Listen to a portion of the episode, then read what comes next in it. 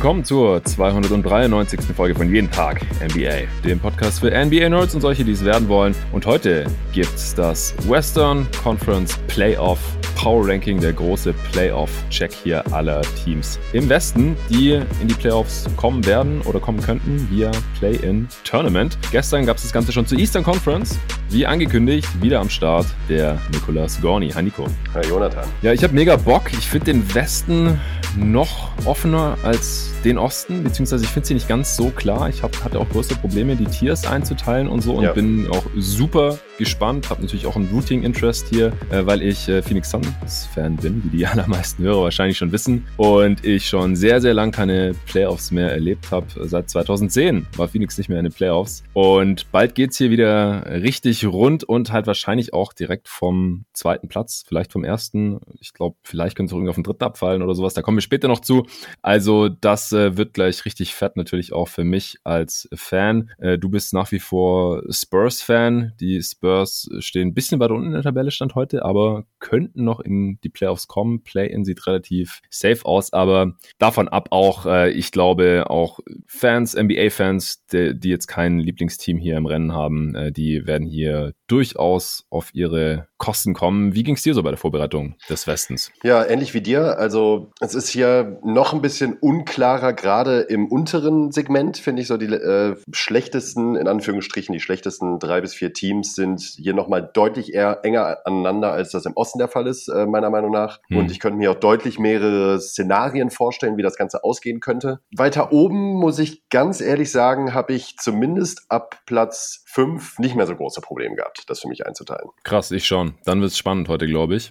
Also ich, ich finde es durchweg, also von oben bis unten relativ schwer, die Teams hier wirklich sauber in Tiers einzuteilen und dann auch zu sagen, ja, die Teams in dem Tier, die, die haben irgendwie nicht so die, die Upside. Ich finde, hier kann einiges passieren und ich finde, bei vielen Teams hier ist die Regular Season noch deutlich weniger aussagekräftig, als wir das äh, im gestrigen Pod schon für die Eastern Conference Teams festgestellt hatten. Ja, dann äh, werden wir da gleich direkt eintauchen in die Diskussionen. Äh, vorher gibt's noch den Hinweis, der Pod heute ist von NBA 2K gesponsert. Das Videospiel zur NBA. Ihr kennt es natürlich schon. Äh, NBA 2K21 zocke ich selbst auch richtig viel. Ich habe neulich hier im Pod versehentlich Xbox One gesagt. Äh, das habe ich natürlich auch noch gehabt, aber dann sobald die Series X rausgekommen ist, habe ich mir die zugelegt und seitdem zocke ich 2K21 nur noch auf der Next Gen. Und da habe ich jetzt auch nochmal ein Exemplar von NBA 2K21 für die Series X oder S zu verlosen. Denn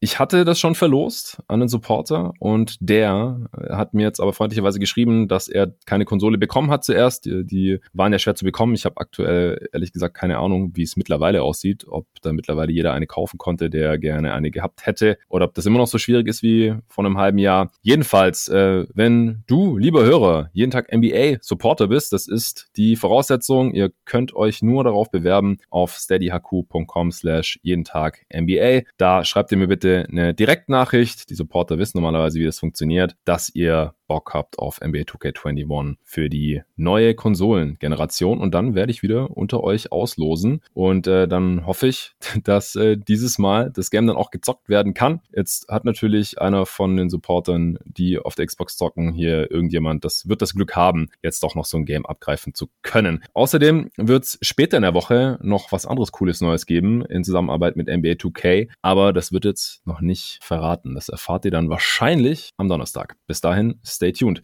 Und äh, dann können wir jetzt auch schon loslegen mit dem Western Conference Playoff Check und Power Ranking. Wir machen es wie gestern in der Eastern Conference und sprechen erstmal über die ganz unteren Teams und müssen erstmal irgendwo eine Linie ziehen, welche Teams garantiert unserer Ansicht nach nichts mehr mit den Playoffs zu tun haben werden, weil sie auch gar keine Chance mehr aufs Play-in-Tournament haben werden. Wo ziehst du da Stand heute 4. Mai die Linie, Nico? Also ich habe sie am Anfang unter den Pelicans gezogen.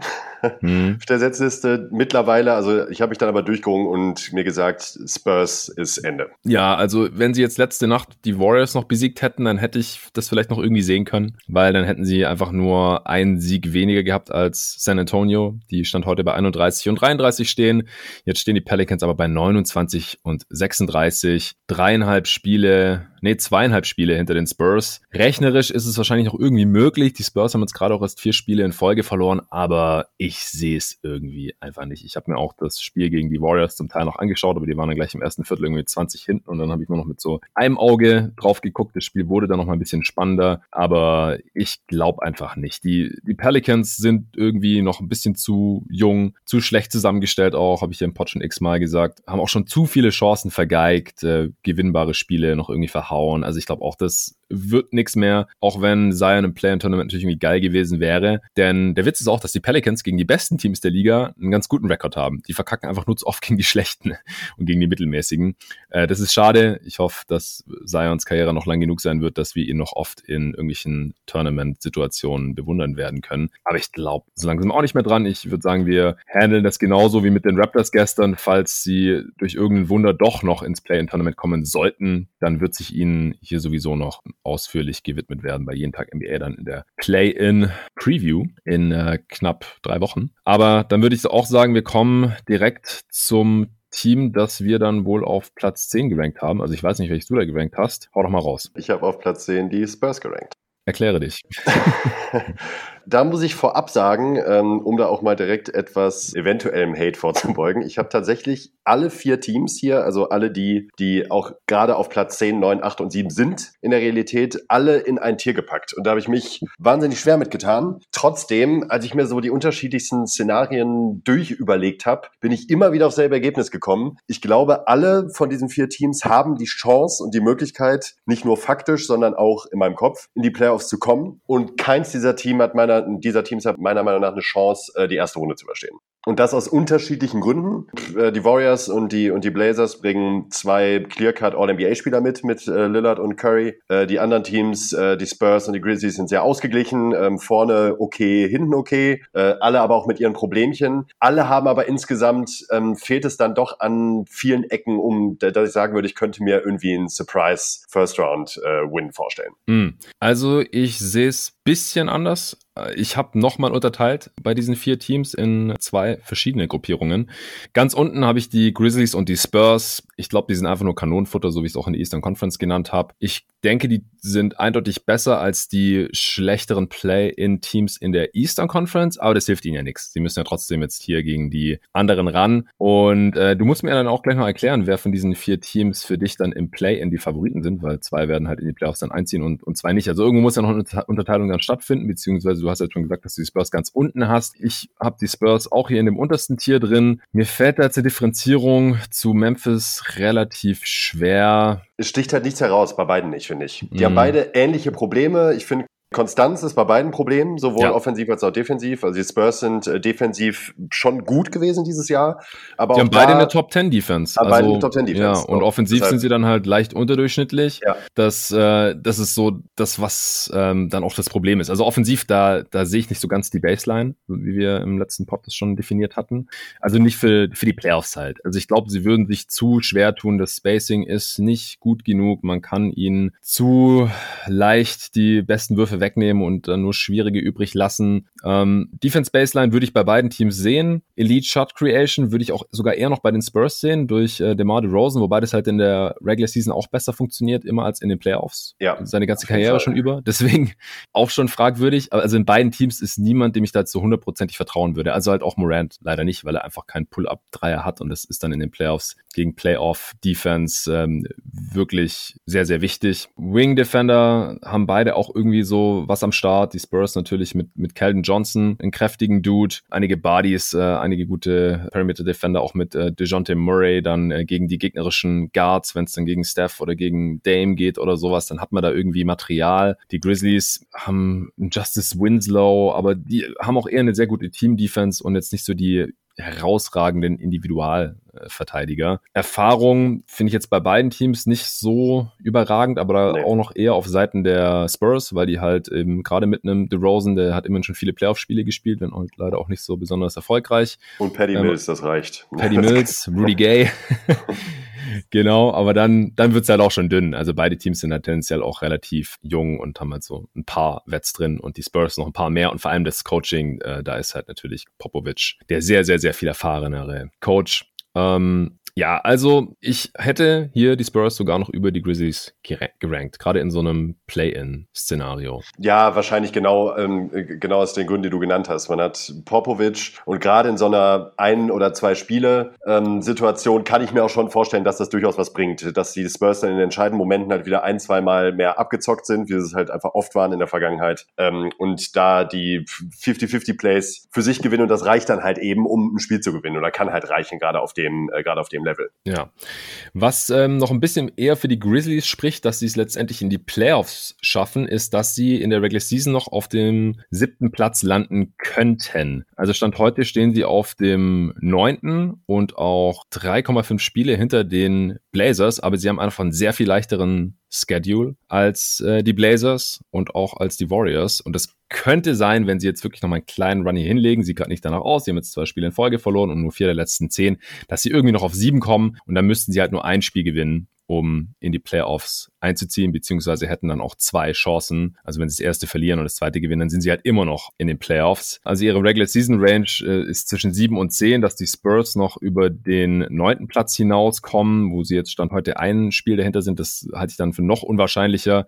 Ähm, deswegen, ja, für die Regular Season würde ich die Grizzlies über den Spurs ranken, aber jetzt ja ein Playoff äh, Power Ranking hier und da würde ich halt den Spurs so einen kleinen Benefit of the Doubt geben. Äh, Derek White ist jetzt out for season mit Knöchelproblemen, aber ansonsten sind alle fit. Ähm, wie gesagt, ich sehe nicht, dass sie das Play-In noch verpassen. Also die Spurs sollten da safe drin sein, obwohl sie jetzt gerade vier in Folge verloren haben. Wie gesagt, die Pelicans, die machen einfach keine Anstalten, äh, sie dann noch irgendwie zu überholen. Ja, aber dann in der ersten Runde sehe ich sowohl die Spurs als auch die Grizzlies, wie gesagt, einfach nur als Kanonenfutter an. Die haben auch in der Regular Season jetzt relativ selten beide gegen die besten Teams gewonnen und in der ersten Runde würde man halt gegen Platz 1 oder Platz 2 ja. im Fall von den äh, Grizzlies eventuell Platz 2 ran müssen und da, da sehe ich dann einfach keinen Sieg bei diesen beiden Teams, deswegen habe ich die im, im selben Tier. Äh, bei den Grizzlies noch, die haben den leichtesten Schedule jetzt im Westen verbleibend, spielen auch noch einmal direkt gegen die Warriors, was nochmal äh, die Chance ein bisschen erhöht, dass sie noch auf Platz 7 kommen könnten. Ja, die sind jetzt auch gerade zum ersten Mal diese Saison komplett fit, aber halt noch überhaupt nicht eingespielt. Äh, Jaron Jackson Jr. Äh, sieht auch noch relativ rostig aus, finde ich, jetzt nicht von den Bewegungen her, sondern äh, der spielt halt äh, nur gut 20 Minuten im Schnitt und fault wie ein Verrückter. Vier Fouls pro Spiel.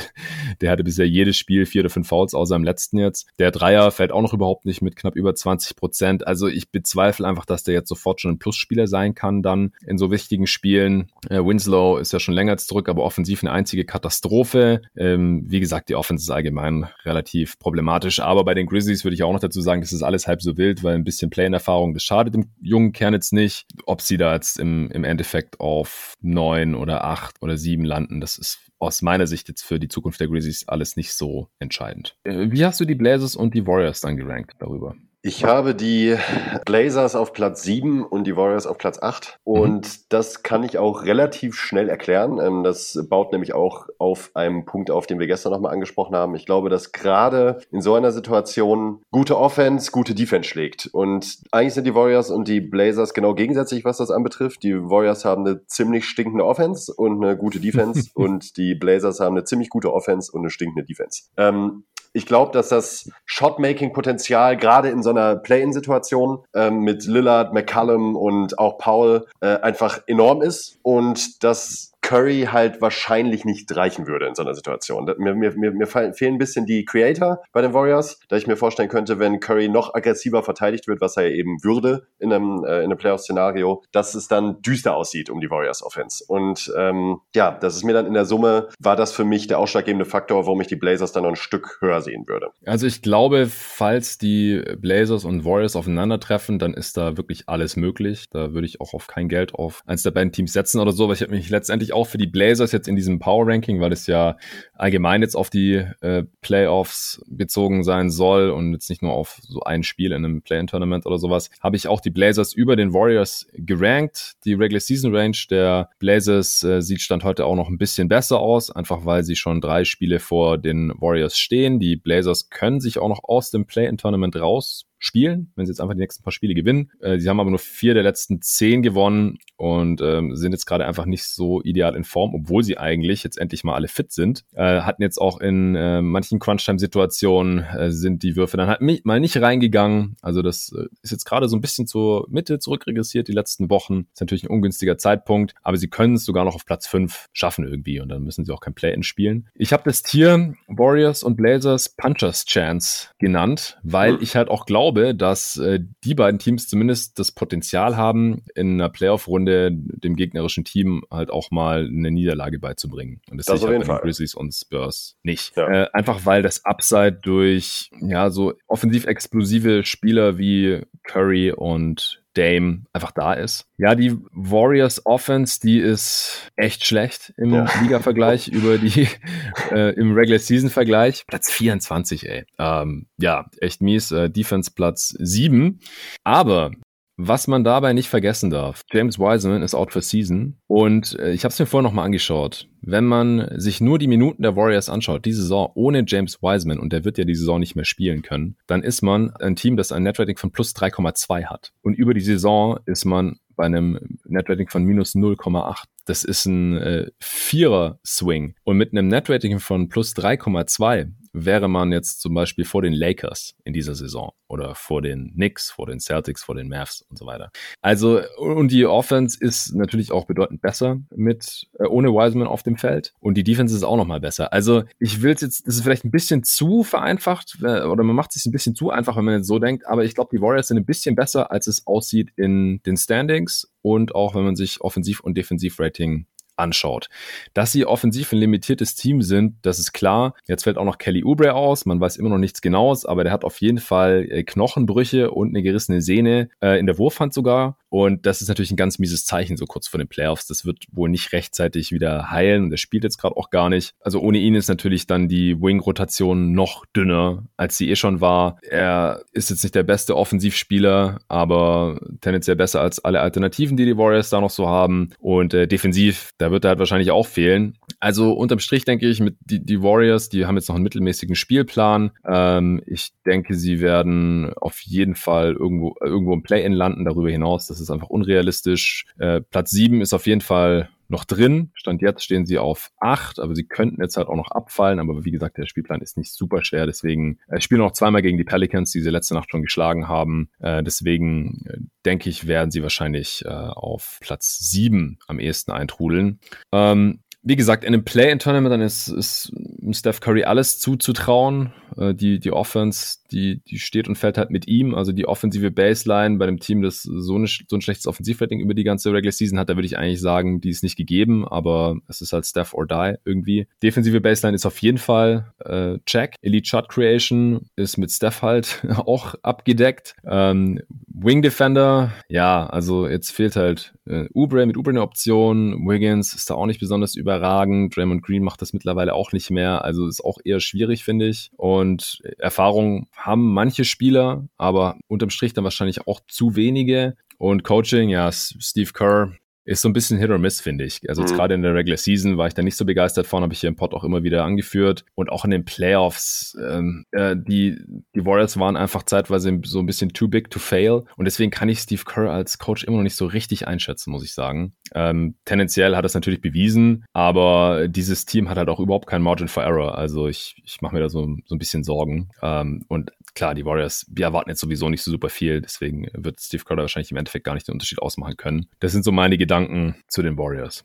Ja, zu den Warriors fällt mir jetzt an der Stelle dann eigentlich auch nichts mehr ein. Also ich glaube, man wird ähnlich wie du es angeschnitten hast, ähm, mit Curry leben und sterben. Also wenn der auch nur im Ansatz irgendeine Off-Night hätte in einem dieser beiden potenziellen Spiele, Play-in-Spiele oder generell ähm, einen kleinen Shooting-Slump in einer potenziellen First-Round-Serie, okay. dann haben die Warriors absolut keine Chance. Ja. Und das ähm, sehe ich halt bei den Blazers ein bisschen anders. Die schützen sich natürlich auch auf Lillards äh, Shot Creation und Shot Making Qualitäten, keine Frage. Aber da gibt's halt meiner Meinung nach noch ein bisschen mehr Entlastung. So, auch wenn mhm. Lillard mal sitzt, ähm, kann man halt Ballhandling übernehmen. Also im, im schlimmsten Fall, so traurig das klingt, kann selbst Enes Kanter mal für offensiv zwischendurch für ein bisschen Entlastung sorgen, in anderer Art und Weise. Ähm, Finde ich tatsächlich. Also äh, der, auch der hat, kann seinen Wert haben in einem, äh, in, in einem Spiel. Hat er natürlich ganz andere Probleme, die er verursacht, ja. Aber ich muss sagen, auch wenn ich so meine Einschätzung von den Blazers nochmal überdenke, die ich vor der Regular Season hatte, haben sie mich, mich grundsätzlich enttäuscht, ähm, mhm. wie wahrscheinlich sehr viele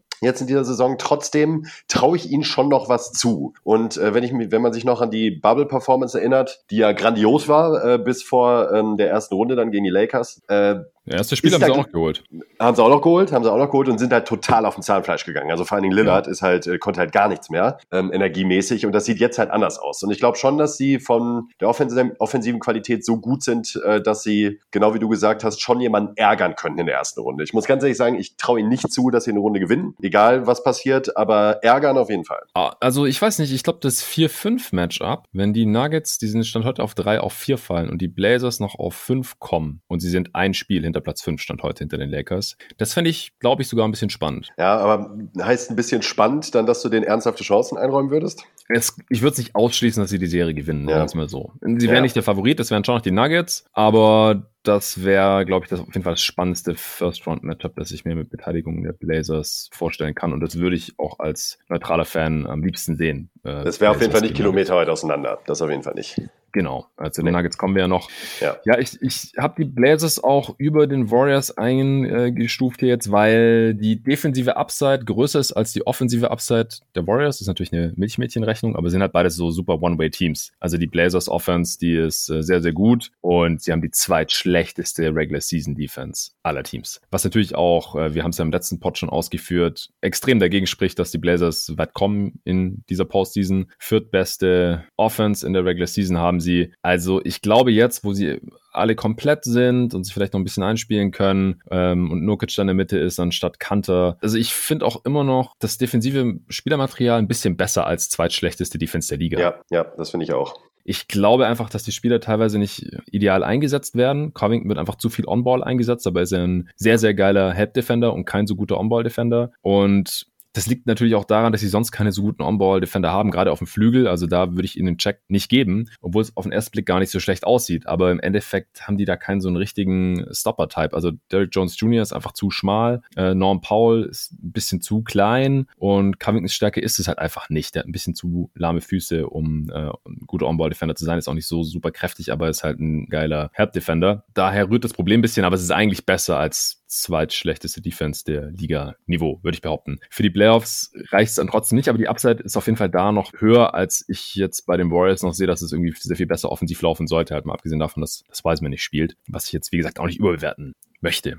Äh, das Problem bei Portland ist so ein bisschen, dass sie abgesehen von den Spurs und den Pelicans hier von allen Teams den schwersten Restspielplan haben. Deswegen gehe ich stark vom Play-in-Tournament aus, also dass sie auf Platz 7 landen werden und eben nicht auf 5 oder 6. Offense Baseline ist klar, haben sie Defense Baseline, würde ich ihnen jetzt nicht geben. Das ist einfach zu schlecht. Äh, Elite Shot Creation natürlich am Start mit Lillard und auch McCullum. Äh, Wing Defender hatte ich gerade schon gesagt. Sie haben schon sehr viel Playoff-Erfahrung und Coaching. Ich weiß nicht, was hältst du von Terry Stotts? Als Playoff-Coach? Nicht so viel, um ehrlich zu sein. Mhm. Also, er hat sich jetzt nicht mit Ruhm bekleckert. Äh, Zach Lowe sagt ja immer wieder so schön in seinen Pods seit langer Zeit. Äh, dadurch, dass die Blazers einmal in die Conference Finals geschafft haben, ist es halt verdammt hart, im Westen in die Conference Finals zu kommen. Yeah. Stimmt. Da ist aber allerdings auch eine Menge passiert in diesem Jahr, dass sie, mhm. ja, dass sie das geschafft haben. Und das würde ich jetzt nicht unbedingt Stott zuschreiben, äh, diesen, diesen Run, den sie hatten. Er ist ein solider Coach, aber kein Vorteil-Coach. Also, ich würde nicht sagen, ich würde mich nicht freuen, wenn mein Team von Terry Stotts gecoacht wird in den Playoffs. Ja, genau. Also ich sehe ihn auch eher negativ. Andererseits ist er jetzt auch nicht der Grund dafür, wenn, wenn ein Team früh ausscheidet oder sowas. Also dafür waren die Blazers einfach auch schon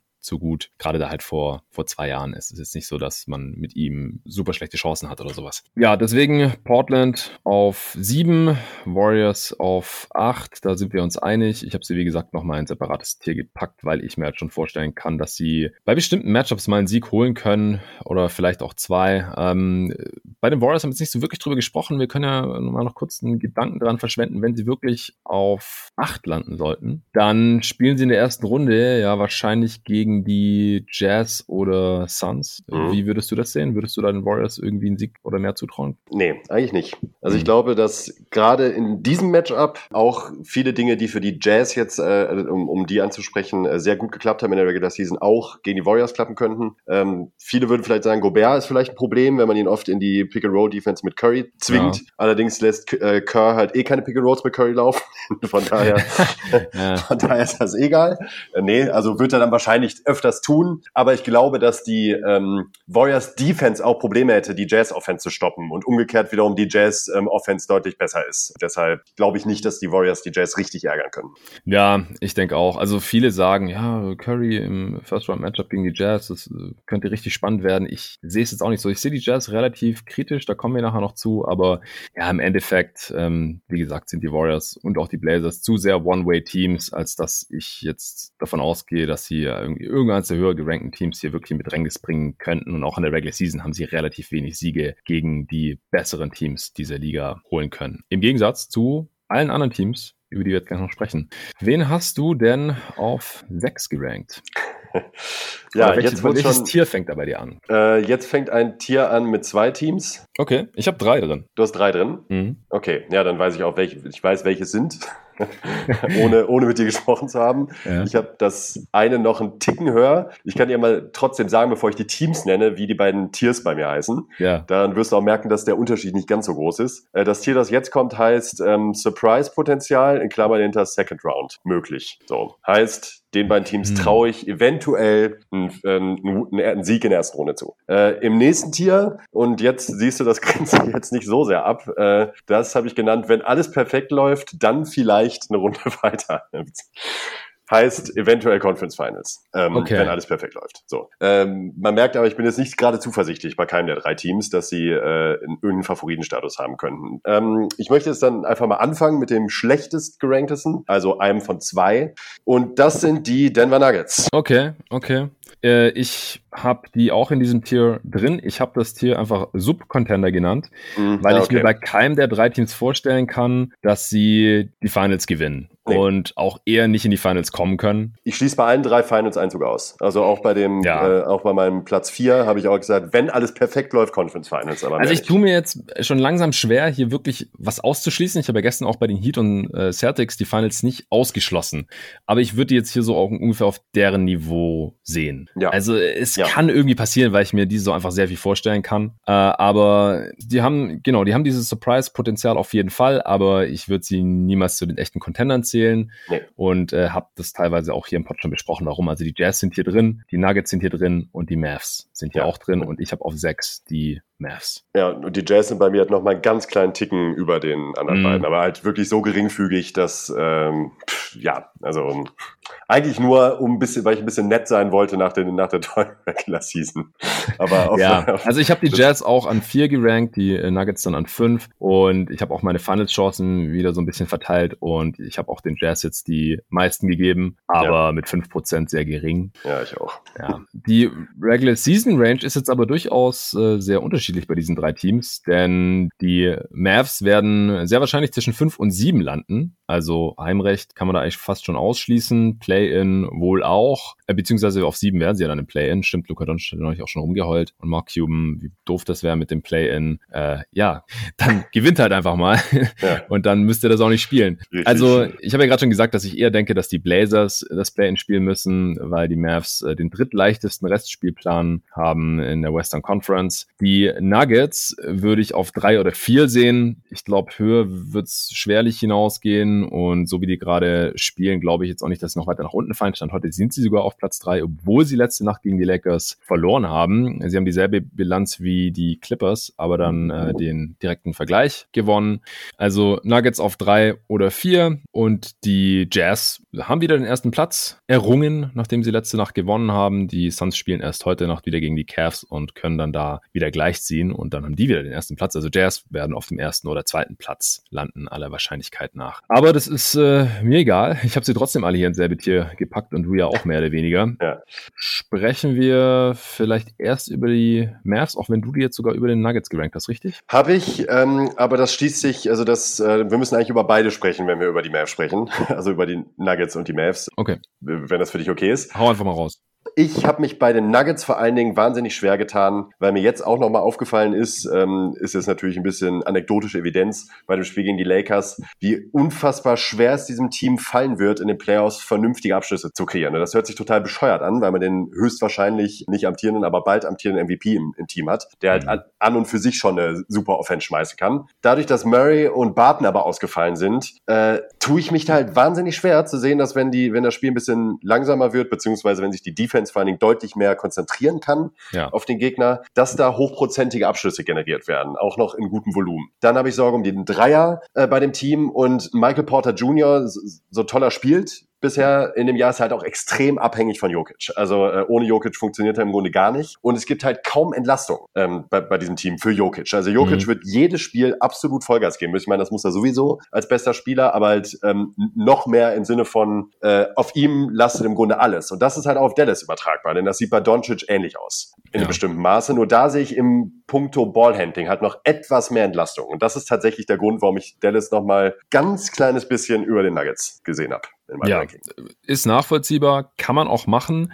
Ich habe einfach von Denver so viel mehr gesehen in den letzten Wochen und Monaten als von Dallas, dass es bei Dallas einfach mir ein bisschen zu theoretisch ist oder ein bisschen zu viel Potenzial und wenig davon bisher realisiert auf dem Basketballfeld. Ähm, aber ich kann total nachvollziehen. Also ich fange jetzt noch mal kurz mit, mit Dallas an, was ich mir dazu überlegt habe. Also Offense, Baseline, äh, Check ist klar. Defense, Baseline finde ich grenzwertig bei den Mavs. Ich ja. finde sie eigentlich vom Spielermaterial gar nicht so schlecht, aber sie bringen es bisher einfach nicht so ganz auf die Kette. Der Trend zeigt jetzt zumindest gerade mal nach oben die letzten Wochen. Muss man dann sehen, wie es halt in den, in den Playoffs aussieht. Also ich finde sie eigentlich vom Personal her defensiv besser aufgestellt als die Nuggets jetzt zum Beispiel, aber die Nuggets verteidigen einfach viel besser. äh, jetzt in der Regular Season. Ja, das ja. Äh, ist halt total schwer, das jetzt irgendwie. Die haben aber auch schon eine Menge Schwachpunkte, die man, ja. die man gezielt attackieren kann in den Playoffs. Ja, auf jeden Fall. Ich glaube halt eben auch mehr als die Mavs. Ja. Elite Shot Creation, äh, check, klar, sie haben Luka Doncic im Team.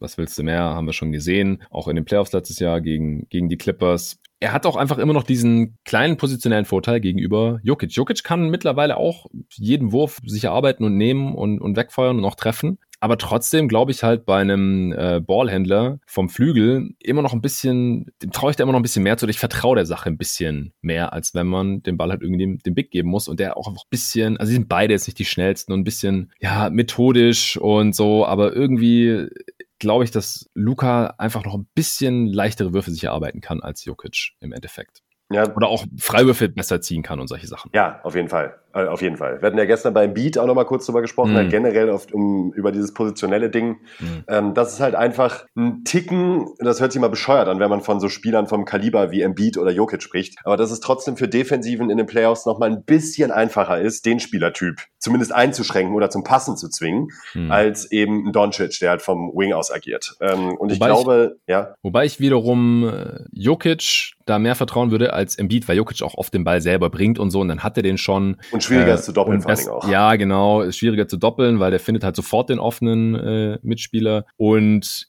ich finde auch das Ballhandling von Jokic schon ein bisschen sicherer als das ja, von Embiid. Ja, auf jeden Solche Fall. Sachen halt. Aber ja, es ist ein ähnliches Problem, ganz grob. Ja, was Wing Defender angeht, da haben die Mavs auch verschiedenste Sachen. Jetzt keinen, der so richtig äh, elitär ist, aber mit Dorian Finney-Smith haben sie einen. Dann äh, Kleber verteidigt ja auch manchmal die kräftigeren gegnerischen Forwards. Dann mit Jay Rich haben sie so ein bisschen einen schmaleren Dude da noch. Äh, Erfahrung, ja, haben sie schon ein bisschen gesammelt. Letztes Jahr haben auch schon ein paar erfahrenere Spieler drin. Äh, und beim Coaching würde ich mir bei Carlisle jetzt auch keine Sorgen machen. Nee.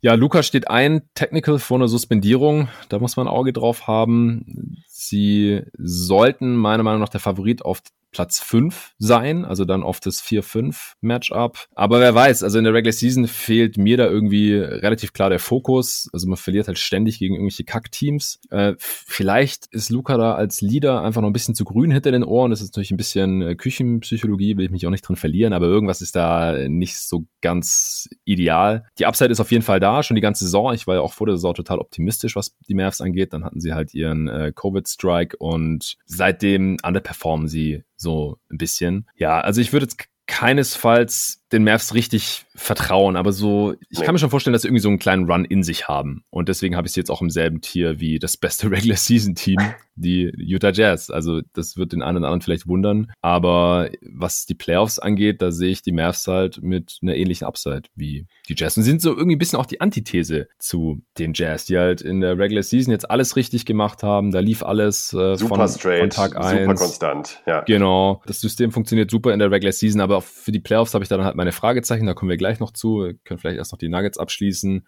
Aber unterm Strich ähm, sehe ich dann beide Teams äh, doch ungefähr auf einem Niveau. Und dann hängt auch vieles davon ab, wo, äh, also auch von den Playoff-Matchups, also wo sie im Endeffekt jetzt Eben. dann halt landen. Also das ist im Westen sowieso total krass. Das ist alles noch sehr, sehr offen. Ja. Und äh, dann kannst du halt echt in die Western Conference Finals einziehen, ohne auf die Lakers oder Clippers getroffen zu sein. Oder es kann sein, dass äh, du gleich in der ersten Runde gegen eins von beiden Teams ran musst. Oder die beiden sogar in der ersten Runde gegeneinander spielen. Da äh, kommen wir gleich auch noch zu. Ja, die Nuggets haben einen ähnlich schweren Spielplan wie die Lakers, also eher einen schwereren. Äh, letzte Nacht haben sie auch gegen selbige ja verloren. Äh, Platz drei oder vier ist safe, habe ich vorhin schon gesagt, was die zweite Runde ziemlich wahrscheinlich macht, äh, meiner Meinung nach. Also man wird halt in der ersten Runde, äh, wenn man auf es kommt darauf an, man kann doch direkt auf eins der, der LA-Teams treffen, aber wahrscheinlich halt nicht auf die Clippers ähm, oder sehr sicher nicht auf die Clippers, denn wenn die Nuggets auf drei landen, dann spielen sie halt oft gegen das Team, das auf Platz sechs landet, dann sind die Clippers auf vier und wenn sie auf vier landen, dann sind die Clippers auf drei. Das halte ich für sehr, sehr wahrscheinlich. Aber es könnte halt sein, dass man im 3-6-Matchup direkt gegen die Lakers spielen muss zum Beispiel oder im 2-7-Matchup direkt gegen die Lakers spielen muss. Puh. Das könnte passieren. Äh, ohne Murray fehlt die offensive Upside, hast du gerade auch schon gesagt gesagt, von der Defense bin ich auch immer noch nicht so richtig überzeugt, auch wenn äh, man mit Aaron Gordon jetzt natürlich da so einen Wing Defender bekommen hat. Es ist halt nach wie vor der einzige. Sie haben gerade die größten Verletzungsprobleme, wenn man mal von LeBron absieht. Da müssen wir halt gucken, inwiefern er fit wird oder auch nicht. Aber ja, Murray ist out for season, das ist safe. Äh, Barton fehlt gerade noch, das hast du angesprochen, der könnte zu den Playoffs wieder fit sein, aber ja, so Hamstrings sind dann auch immer tricky und Monte Morris, der hat genau das gleiche Problem, auch mit dem Oberschenkel. Und da fehlt dann schon sehr viel Playmaking abseits von Jokic. Und das äh, wird dann einfach schwierig offensiv in den Playoffs. Also sie haben die offensive Baseline auf jeden Fall, einfach weil sie auch den MVP im Team haben. Defensive Baseline, ah, ich bin mir noch nicht so ganz sicher. Sie haben halt wirklich diese Schwachstellen, die man attackieren kann. Also wenn halt die Gegenspieler von Porter Jr. und Jokic jedes Mal ins Pick and Roll gehen, da kommen halt echt oft hochprozentige Würfe dabei raus, zum Beispiel. Ja. Oder sie sind halt allgemein auch im Backcourt relativ klein, äh, mit Campazzo, der jetzt starten musste, auch mit Monte Morris. PJ Dozier ist noch ein ganz guter Defender, der hat sich jetzt letztes, äh, letzte Nacht noch ähm, in, an der Leiste irgendwas getan. Ich hoffe, der fällt jetzt nicht länger aus. Erfahrung, check. Sie haben einfach schon gute Comebacks und tiefe Playoff-Runs gehabt. Die letzten Jahre Coaching, Malone würde ich auch eher den Benefit of the Doubt geben. Mason Plumlee ist ja jetzt auch nicht mehr da. Also ich hoffe, dass die äh, Twin Tower Lineups der Vergangenheit angehören und jetzt nicht irgendwie McGee diese Rolle einnimmt. also ich glaube es nicht. Malone ist schon okay als Playoff-Coach, sonst kommt man auch nicht so oft von 1-3 Rückständen zurück. Aber was ich mir halt noch gedacht habe, ohne Murray wären die Nuggets die letzten Jahre halt jeweils in der ersten Runde rausgeflogen. Jo. Und der ist jetzt nicht dabei. Also ja. es ist bei diesen Teams in, in diesem Tier, auch für die Jazz, glaube ich, das, der Floor ist halt schon Erstrunden aus, wenn es irgendwie äh, doof läuft. Also wenn die Jazz haben halt das große Glück, dass sie von eins oder zwei starten und dann halt maximal gegen die Lakers vielleicht äh, ran müssen, wenn sie auf zwei landen und die Lakers äh, auf sieben. Das könnte passieren, aber dann könnten die Jazz halt in der ersten Runde rausfliegen. Und die ja. Nuggets und die Mavs halt auch bei einem ungünstigen First Round Matchup. Und ja, der, das Ceiling, hat mir ja vorhin schon gesagt, wahrscheinlich Western Conference Finals und bei einer tollen Cinderella Story kann es vielleicht auch irgendwie in die Finals gehen, aber glaube ich jetzt ehrlich gesagt auch nicht dran. Nee, glaube ich auch nicht. Ja, der Westen ist halt einfach mal wieder richtig brutal. Und das liegt dann halt gar nicht mal so sehr an der schlechten Qualität der Teams, die wir gerade besprechen, sondern eben auch an der extrem hohen Gesamtqualität. Ja, ja die Jazz, ähm, die haben wir jetzt noch nicht im Detail besprochen. Wieso, wieso hast du hast gesagt, äh, du hast mhm. dir jetzt so ein bisschen den Benefit of the Doubt gegeben ja. wegen der tollen Regular Season oder?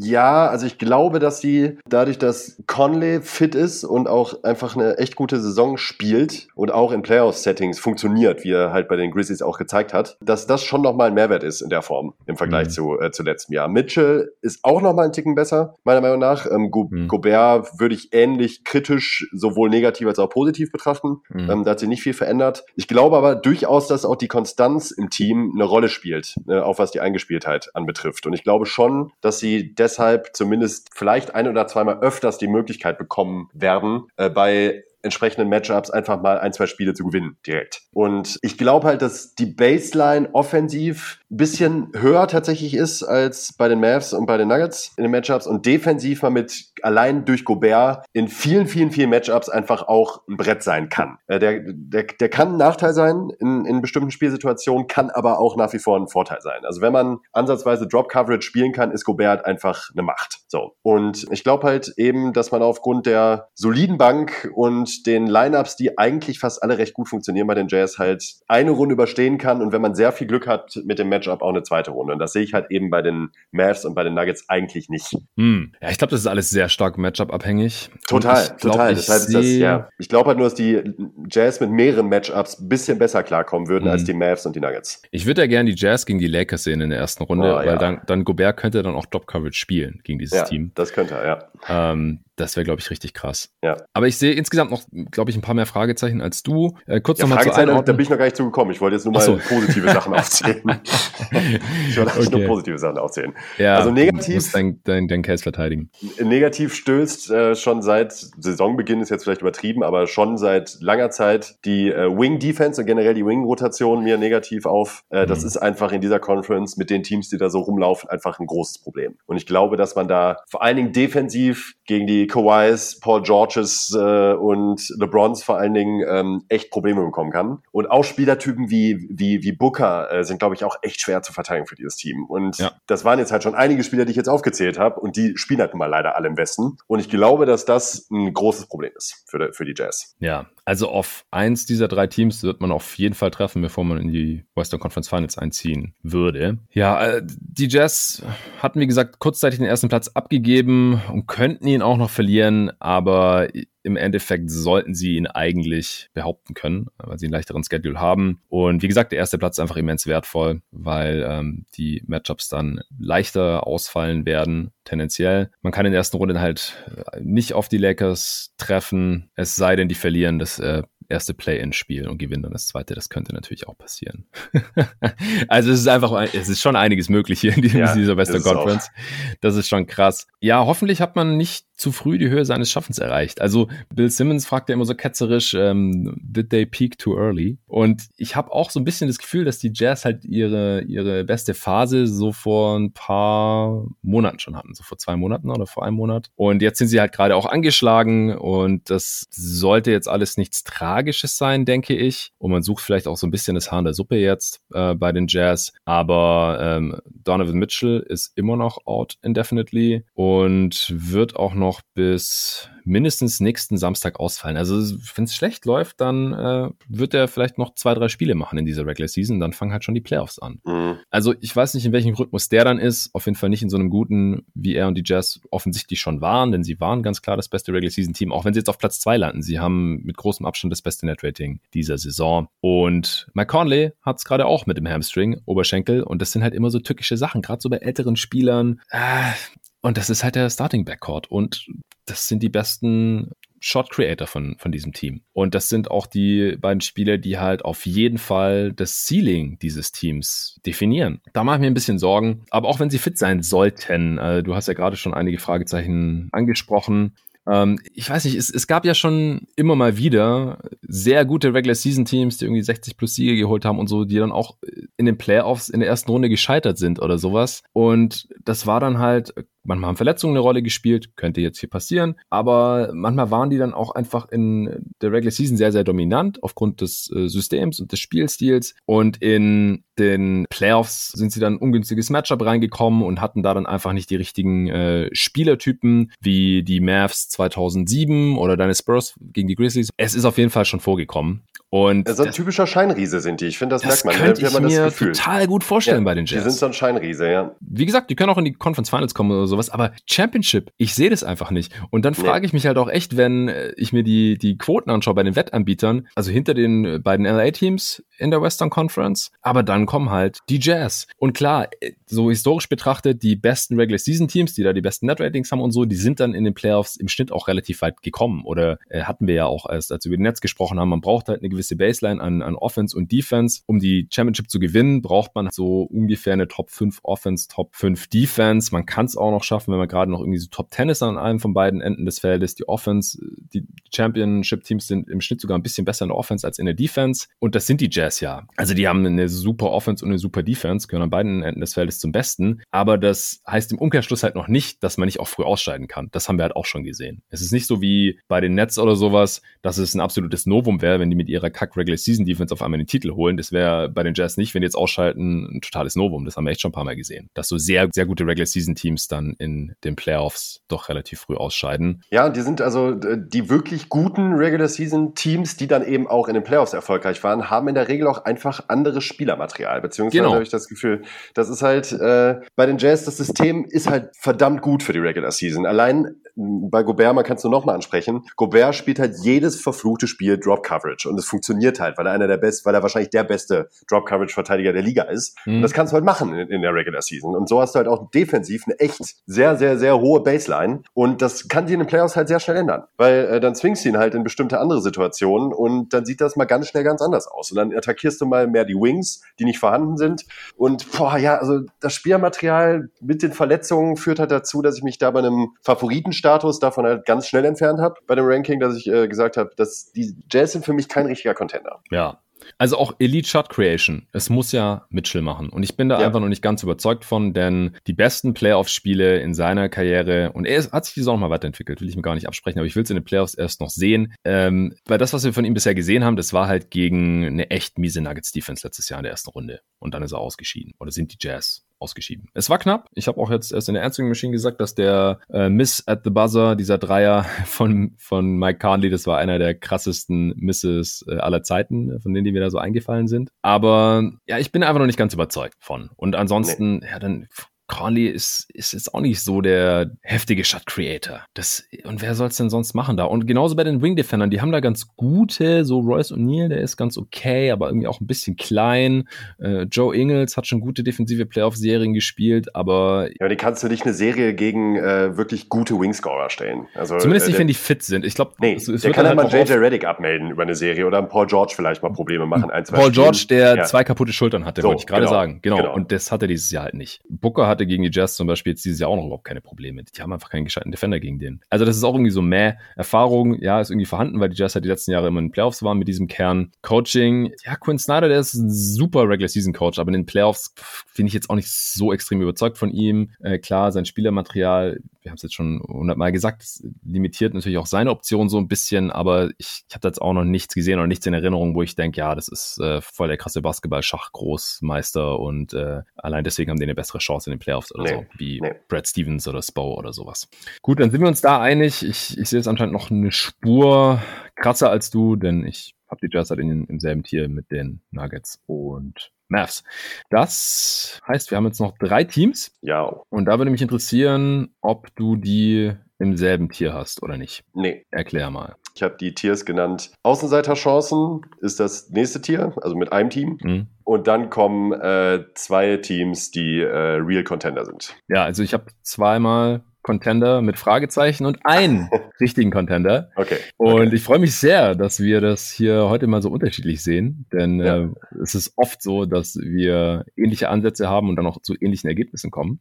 Aber es ist halt gerade alles so offen, dass man halt viele Sachen irgendwie projizieren und äh, prognostizieren muss und da scheint es durchaus Unterschiede zu geben bei uns. Äh, welches Team hast du denn jetzt auf drei gerankt? Äh, die Suns. Ja, ich auch. Noch ähm, noch, ja, äh, noch, denn ich muss auch vorab sagen, bei allen drei Teams gibt's große Fragezeichen immer noch für mich. Ähm, wobei ich sogar sagen würde, so komisch das klingt, bei den Suns am wenigsten, ähm, weil ich mir da am ehesten vorstellen kann, wie die sind und was die können und was sie nicht können. Und die sind mhm. fit. Das kommt, das kommt eben auch noch dazu. Fit ja. und konstant. Ja, das ist das Ding, genau. Also ja. Crowder ist umgeknickt und deswegen fehlt er gerade, aber es ist halt umgeknickt, Knöchel. Also das ist, glaube ich, so mit die ungefährlichste Verletzung, die man haben kann oder wo man am besten sagen kann, dass das wahrscheinlich nicht so schlimm sein wird, wenn es halt kein High Ankle Sprain ist, wie bei LeBron ist es aber nicht. Und ansonsten ansonsten sind alle fit und vor allem die Leistungsträger sind fit und auch nicht besonders verletzungsanfällig. Chris Paul hat bisher ein Spiel nur verpasst in dieser Saison und so. Nichts deutet darauf hin, dass es irgendwie mehr wird. Da, die, die resten ja nicht mal. Und das gibt nee. mir halt als Fan ziemlich viel Vertrauen in dieses Team, dass die halt keinen Grund sehen, weil es da irgendwelche nagging Injuries gibt oder chronische Sachen, wo man sagt, ja, je weniger das irgendwie beansprucht wird, das Knie oder der Rücken oder sowas, desto besser.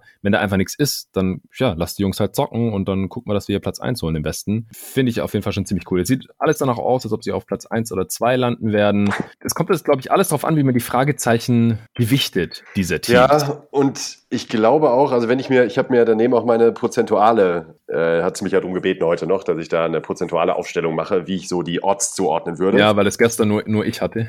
Und da hatte ich dich natürlich auch nicht genau. darum gebeten, aber ja, ich, ich, mich würde es einfach interessieren bei dir, ja. Wenn ich danach gehe, ähm, was ich warum auch immer jetzt nicht gemacht, also schon gemacht habe, beim Ranking auf jeden Fall, aber nicht bei den Tiers, dann habe ich eigentlich auch nur einen Contender. Hm. Also einen echten Contender. Und okay. äh, die anderen mit Chancen. Ich, ich sage einfach mal vorab, das äh, machen wir es mal so rum. Ich sage nur die Prozente aber nicht die dazugehörigen Teams. Ja, ja, sehr gerne. ich mache mit. Meine Prozente sind 50, 25, 20, 5. 50. 25, 20, ja. 5. Wer, wem hast du die 5 gegeben? Utah. Jazz, ja. Ja, ja, genau. Okay, das hatte ich auch. Ähm, die höchsten Chancen sind bei mir 35 mittlerweile. Mhm. Okay, kann ich voll verstehen. Du hast und vielleicht auch der eine oder andere, der auf Twitter aktiv ist, hat vielleicht vor ein paar Wochen gesehen, da haben wir das auch schon mal rausgehauen. Aber seither haben sich noch mal ein paar Sachen verändert, finde ich. Ja. Deswegen, ich habe 35, 30, 25. Mhm. Und okay. ja, dann halt die Jazz mit 5 und die restlichen 5 Prozent, äh, die verteilen sich halt auf die, auf die anderen Teams, so Denver, Dallas im Prinzip. Und Phoenix mit 25 und die beiden anderen LA-Teams, äh, da kommen wir dann noch zu. Das ist wahrscheinlich relativ viel, auch wenn ich mir so die Wettquoten anschaue. Ey, also Phoenix, da hast du noch eine Quote auf die Championship von 15 und die Jazz haben 8 zum Beispiel. Da solltest du Haus und Hof setzen, Jonathan. Ja, habe ich schon. Hast du schon. ja, Mann, also ich habe da auf jeden Fall schon was drauf gesetzt. Ähm, ich, ja, also echt immer, äh, es weiß eh jeder Hörer, aber nochmal der Hinweis, ich bin Suns-Fan, ich bin mir nicht mehr sicher, wie, wie neutral ich da noch bin mittlerweile, wie objektiv, aber ey, 15, warum, warum ist die Quote doppelt so hoch wie die von den Jazz? Ich, keine Ahnung, oder 8,5 Also das verstehe ich halt auch wirklich gar nicht, weil ich die Suns vom Playoff-Material her und von der Baseline sowohl offensiv als auch defensiv deutlich besser einschätze als die Jazz, also deutlich. Mhm. Ebenso bei mir sind es halt 15 Prozent mehr, immerhin. Ja, ähm, äh, noch ein paar andere Quoten vielleicht so zum Vergleich. Philly hat 12, also 12,0. Man kriegt das Zwölffache von dem, was man setzt, ja, für die Hörer, die nicht so im Wetten drin sind. Also ich setze 1 Euro auf die Sixers, die gewinnen, dann kriege ich 12 Euro. Bei den Suns 15 Euro. Bei den Jazz äh, 8,50 Euro. Bucks 9,0. Fand ich auch sehr sexy, die Wette. Und habe auch ein bisschen was drauf gesetzt. Ähm, also ich hedge immer ganz gerne. Ich setze nicht alles auf, auf einen. Vor allem nicht in so einem Jahr, wo ich keine Ahnung habe, wer Champ. Nee. Die Nets haben immer noch die beste Quote mit Abstand 3,4. Würde ich niemals was drauf setzen. Ist mir viel zu unsicher und viel zu niedrige Quote. Ja, zu den LA-Teams komme ich nachher noch, aber die haben äh, beide deutlich niedrige Quoten als die Jazz, natürlich auch als die Suns, Bucks, Sixers, aber höhere als die Nets. Ja, dann machen wir erstmal die, die Suns hier irgendwie fertig, ähm, da wir sie ja beide an drei gerankt haben. Das große Fragezeichen ist die Erfahrung. Das habe ich auch im gestrigen Pod hier schon so ein bisschen angeteasert, denn also Chris Paul ist super Playoff erfahren. Er hat noch nicht die Erfahrung gemacht, in die Finals zu kommen, aber ansonsten hat er schon jede Erfahrung gemacht in den Playoffs, ja. denke ich, die man so machen kann. Und danach wird es halt relativ dünn. Crowder war letztes Jahr in den Finals und davor ähm, Eastern Conference Finals mit den Celtics und ähm, mit den Jazz ein bisschen. Also der ist schon so ein bisschen rumgekommen, auch mit den Cavs. Der hat auch schon einige Playoff-Spiele und Serien gemacht.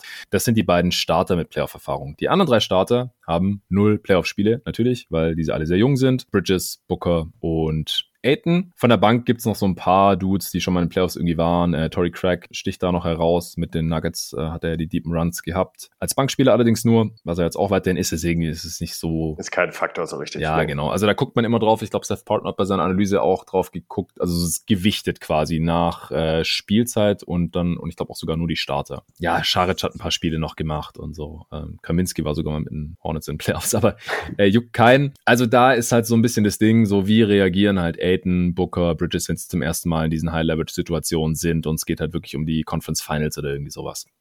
Äh, man könnte vielleicht anführen, dass die Bubble Experience hier so ein bisschen zählen sollte, weil ja, finde ich schon. Es ging um die Playoffs. Es ging ja. um den Playoff-Einzug. Das waren alles Do-or-Die-Spiele, jedes einzelne. Jedes Spiel war ein Do-or-Die-Spiel ja. und die haben alle Spiele gewonnen. Das war, glaube ich, das ist besser als nix. Das ist ähm, viel besser, als wäre man letztes Jahr gar nicht in der Bubble dabei gewesen oder hätte alles verloren. Also ich, ich bezweifle auch einfach nicht, dass Booker Eier hat. Also ich, es deutet nichts darauf hin in seiner Karriere bisher, dass gar es Allein der Game Winner in, in Paul Georges Gesicht äh, in, der, in, der, Bubble war schon mm. legendär. Sind auch beste Freunde seither, ja. Paul George. Ja, glaube ich auch. Die lieben sich.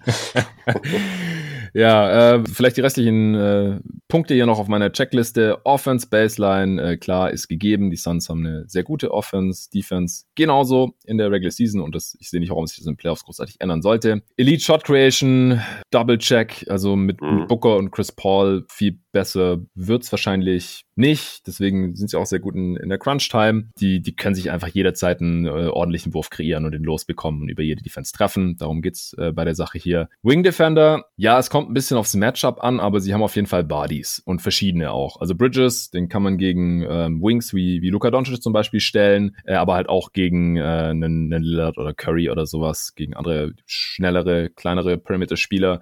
Und mit äh, Crowder und Crack hast du noch die, so zwei kräftigere Dudes auf jeden Fall. Erfahrung, äh, hatte ich gerade schon gesagt. Coaching, ja, Monty Williams hat wenig Head-Coaching-Erfahrung. Ich glaube, der war damals einmal mit den Hornets in den Playoffs und dann halt viel äh, Assistant-Coach-Erfahrung, aber pff, ja, lass man hier nicht sehen. Also wie gesagt, auch hier die Bubble, das war sehr, sehr geil gecoacht von ihm, auf jeden Fall. Auch die Regular Season jetzt. Ich mache mir da auch nicht so wirklich Sorgen, ehrlich gesagt. Aber wir haben es halt noch nicht gesehen. Und da ist jetzt halt die Frage, ähm, wie schwer gewichtet man das gegen die anderen Fragezeichen der beiden LA-Teams? Was äh, fällt dir noch zu den Suns ein?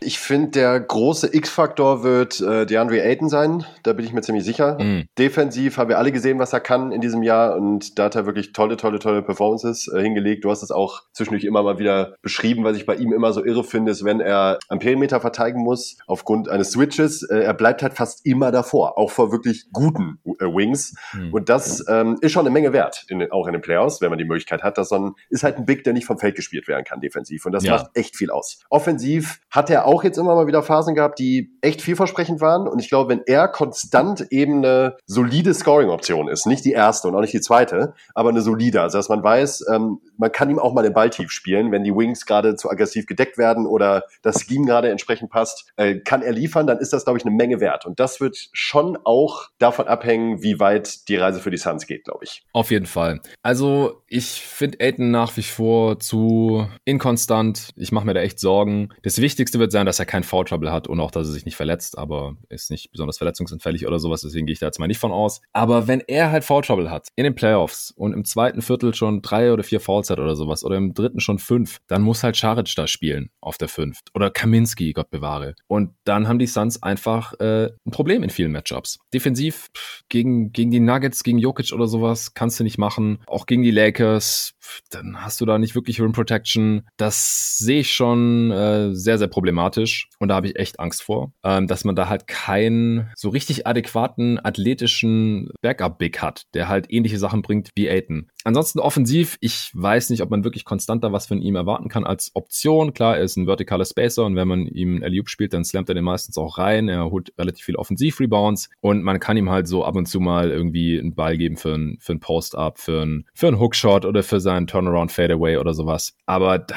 ich weiß nicht, was man da so wirklich erwarten kann. Also das ist auch so, ist noch ein, ein zweites Fragezeichen. Das Ding ist, es halt schon die ganze Saison so. Unterm Strich reicht's. Deswegen gehe ich auch davon aus, dass es in den Playoffs halt so weitergeht. Er sieht sich sich auch selber eher so als Defense First Spieler und begnügt sich halt auch oft mit den Garbage Buckets in der Offense. Das sollte irgendwie ausreichen, solange er halt spielt. Wenn nicht, dann haben die Suns ein Problem. Da, da mache ich mir echt ein bisschen Sorgen. Aber ansonsten sehe ich eigentlich wirklich nicht besonders viele Schwachstellen. Und in manchen Matchups, da wird es auch, wird Aiden gar nicht der X-Faktor sein, denke ich. Das wird eher mhm. in welchen sein, äh, die halt viel zum Brett gehen. Äh, zum Beispiel, ja, gegen, gegen die Clippers vielleicht oder sowas. Oder vielleicht auch sogar gegen die Jazz. Da wird es nicht so super relevant sein. Aber halt gegen die größeren Teams oder wo man halt einen gegnerischen äh, Center wie, wie Jokic einschränken muss. Oder falls man in die Finals kommt und da gegen Embiid spielen muss oder sowas. Ähm, Embiid kann eh niemand verteidigen, aber ohne ja, Aiden geht's halt gar oder nicht. Janis. Ja, oder Janis, genau. Ja, darf man ja nicht vergessen. Ja? Aiden verteidigt ja nicht nur die gegnerischen Center, sondern auch äh, andere Frontcourt-Spieler. Gegen die Bucks verteidigt er Janis, gegen die Lakers wird er Davis verteidigen. Er hat auch schon LeBron verteidigt gegen die Lakers und so. Also er ist schon super wichtig defensiv. Wobei ich auch in den, in den letzten Wochen immer wieder so ein paar Breakdowns beim Switching bei ihm erkannt habe. Ja, wie gesagt, er ist nicht, nicht super konstant, aber es reicht. Also er kann nicht vom Feld gespielt werden. Das sehe ich schon auch so. Also die Balance stimmt einfach bei den Suns und äh, deshalb bin ich auch mit meinem Ranking für mich immer noch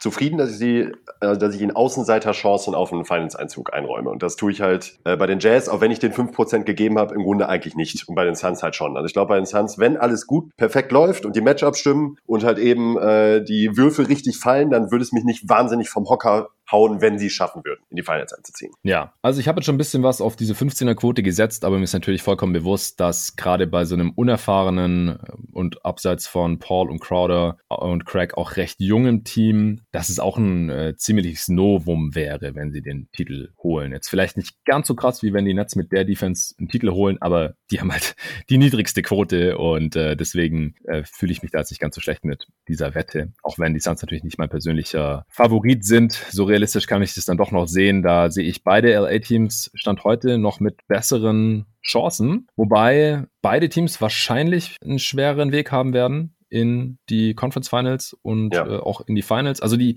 die Clippers, wenn die jetzt nicht ein paar Spiele in Folge verloren hätten, die waren schon wieder sehr nah dran an äh, den Suns, haben jetzt aber drei in Folge verloren und die Suns vier in Folge gewonnen. Und deswegen ist der zweite Platz für die Clippers eigentlich schon außer Reichweite. Also die und die Nuggets werden es wahrscheinlich unter sich ausmachen und die Lakers stehen jetzt nach dem Sieg gegen die Nuggets auf Platz fünf, aber die können halt durchaus noch auf sechs oder sieben abfallen. Vor allem, weil LeBron jetzt halt nochmal aussetzt setzen wird. Sein Knöchel tut weh, wo er den High Ankle Sprain hatte. Und das hat mir schon ein bisschen Dämpfer verpasst, was die Lakers mhm. angeht. Also ich habe dran geglaubt, vor allem weil die Vergangenheit uns auch nichts Gegenteiliges gelehrt hatte, dass LeBron wahrscheinlich schon wieder fit sein wird und dass man sich wahrscheinlich keine Sorgen zu machen braucht und dass es ihm vielleicht, da kam sogar eine Frage bei der Answering Machine, vielleicht sogar gut tut, dass er jetzt hier halt seit dem 20. März sich ausruhen konnte nach dieser kurzen Offseason und mit 36 und so. Ich habe gedacht, er kommt zurück zurück und wir haben es ja auch immer wieder gesagt im Pod, solange wir nicht gesehen haben, dass LeBron nicht der beste Spieler ist in den Playoffs, müssen wir davon ausgehen, dass er es ist. Bleibt er das, ja. Und da habe ich jetzt zum ersten Mal so ein bisschen meine Zweifel, nicht nur was ihn persönlich angeht, wie fit er sein kann, jetzt anderthalb Wochen vor Ende der Regular Season, wenn er sagt, er kann nicht spielen, weil er Schmerzen hat, das sollte einem schon irgendwie zu denken geben, weil die Lakers haben es halt auf der anderen Seite auch super nötig, sich endlich einzuspielen. Ja. Weil LeBron hat noch fast gar nicht mit Andre Drummond oder auch Ben McLemore zusammengezockt und diese Saison überhaupt allgemein hat dieses Team sehr wenig miteinander gespielt. Man weiß auch noch gar nicht so wirklich, welches jetzt die besten Lineups sind, welcher Center äh, am meisten spielen soll von Drummond, Harrell und, und Gasol. Die Probleme, die haben wir ja auch projiziert gehabt mit Drummond, wenn man sich so einen in den Kader reinholt, was es äh, für Probleme mit sich ziehen kann. Und die sind jetzt auch mehr oder weniger genauso eingetroffen. Davis hat seit Mitte Februar gefehlt und jetzt ein paar Spiele wieder gemacht. Letzte Nacht äh, sah wirklich gut aus. Also bei den Lakers sehe ich gerade einfach auch richtig viele große Fragezeichen. Und ich kann es viel schwerer einschätzen als jetzt bei den Suns. Ja gut, die haben noch nicht so viel Erfahrung. Das ist relativ straightforward. So bei den Lakers ist es halt so, wie fit ist LeBron? Weil wenn er nicht fit ist und dann sagt er halt auch noch so Sachen jetzt. Ich weiß nicht, ob er jetzt vielleicht selber so ein bisschen die Erwartungen dämpfen will und dann halt wie der Phoenix aus der Asche oder sowas und dann alle platt macht in den Playoffs. Aber er hat auch gesagt so, ja, er glaubt, er wird nie wieder 100% bei 100% sein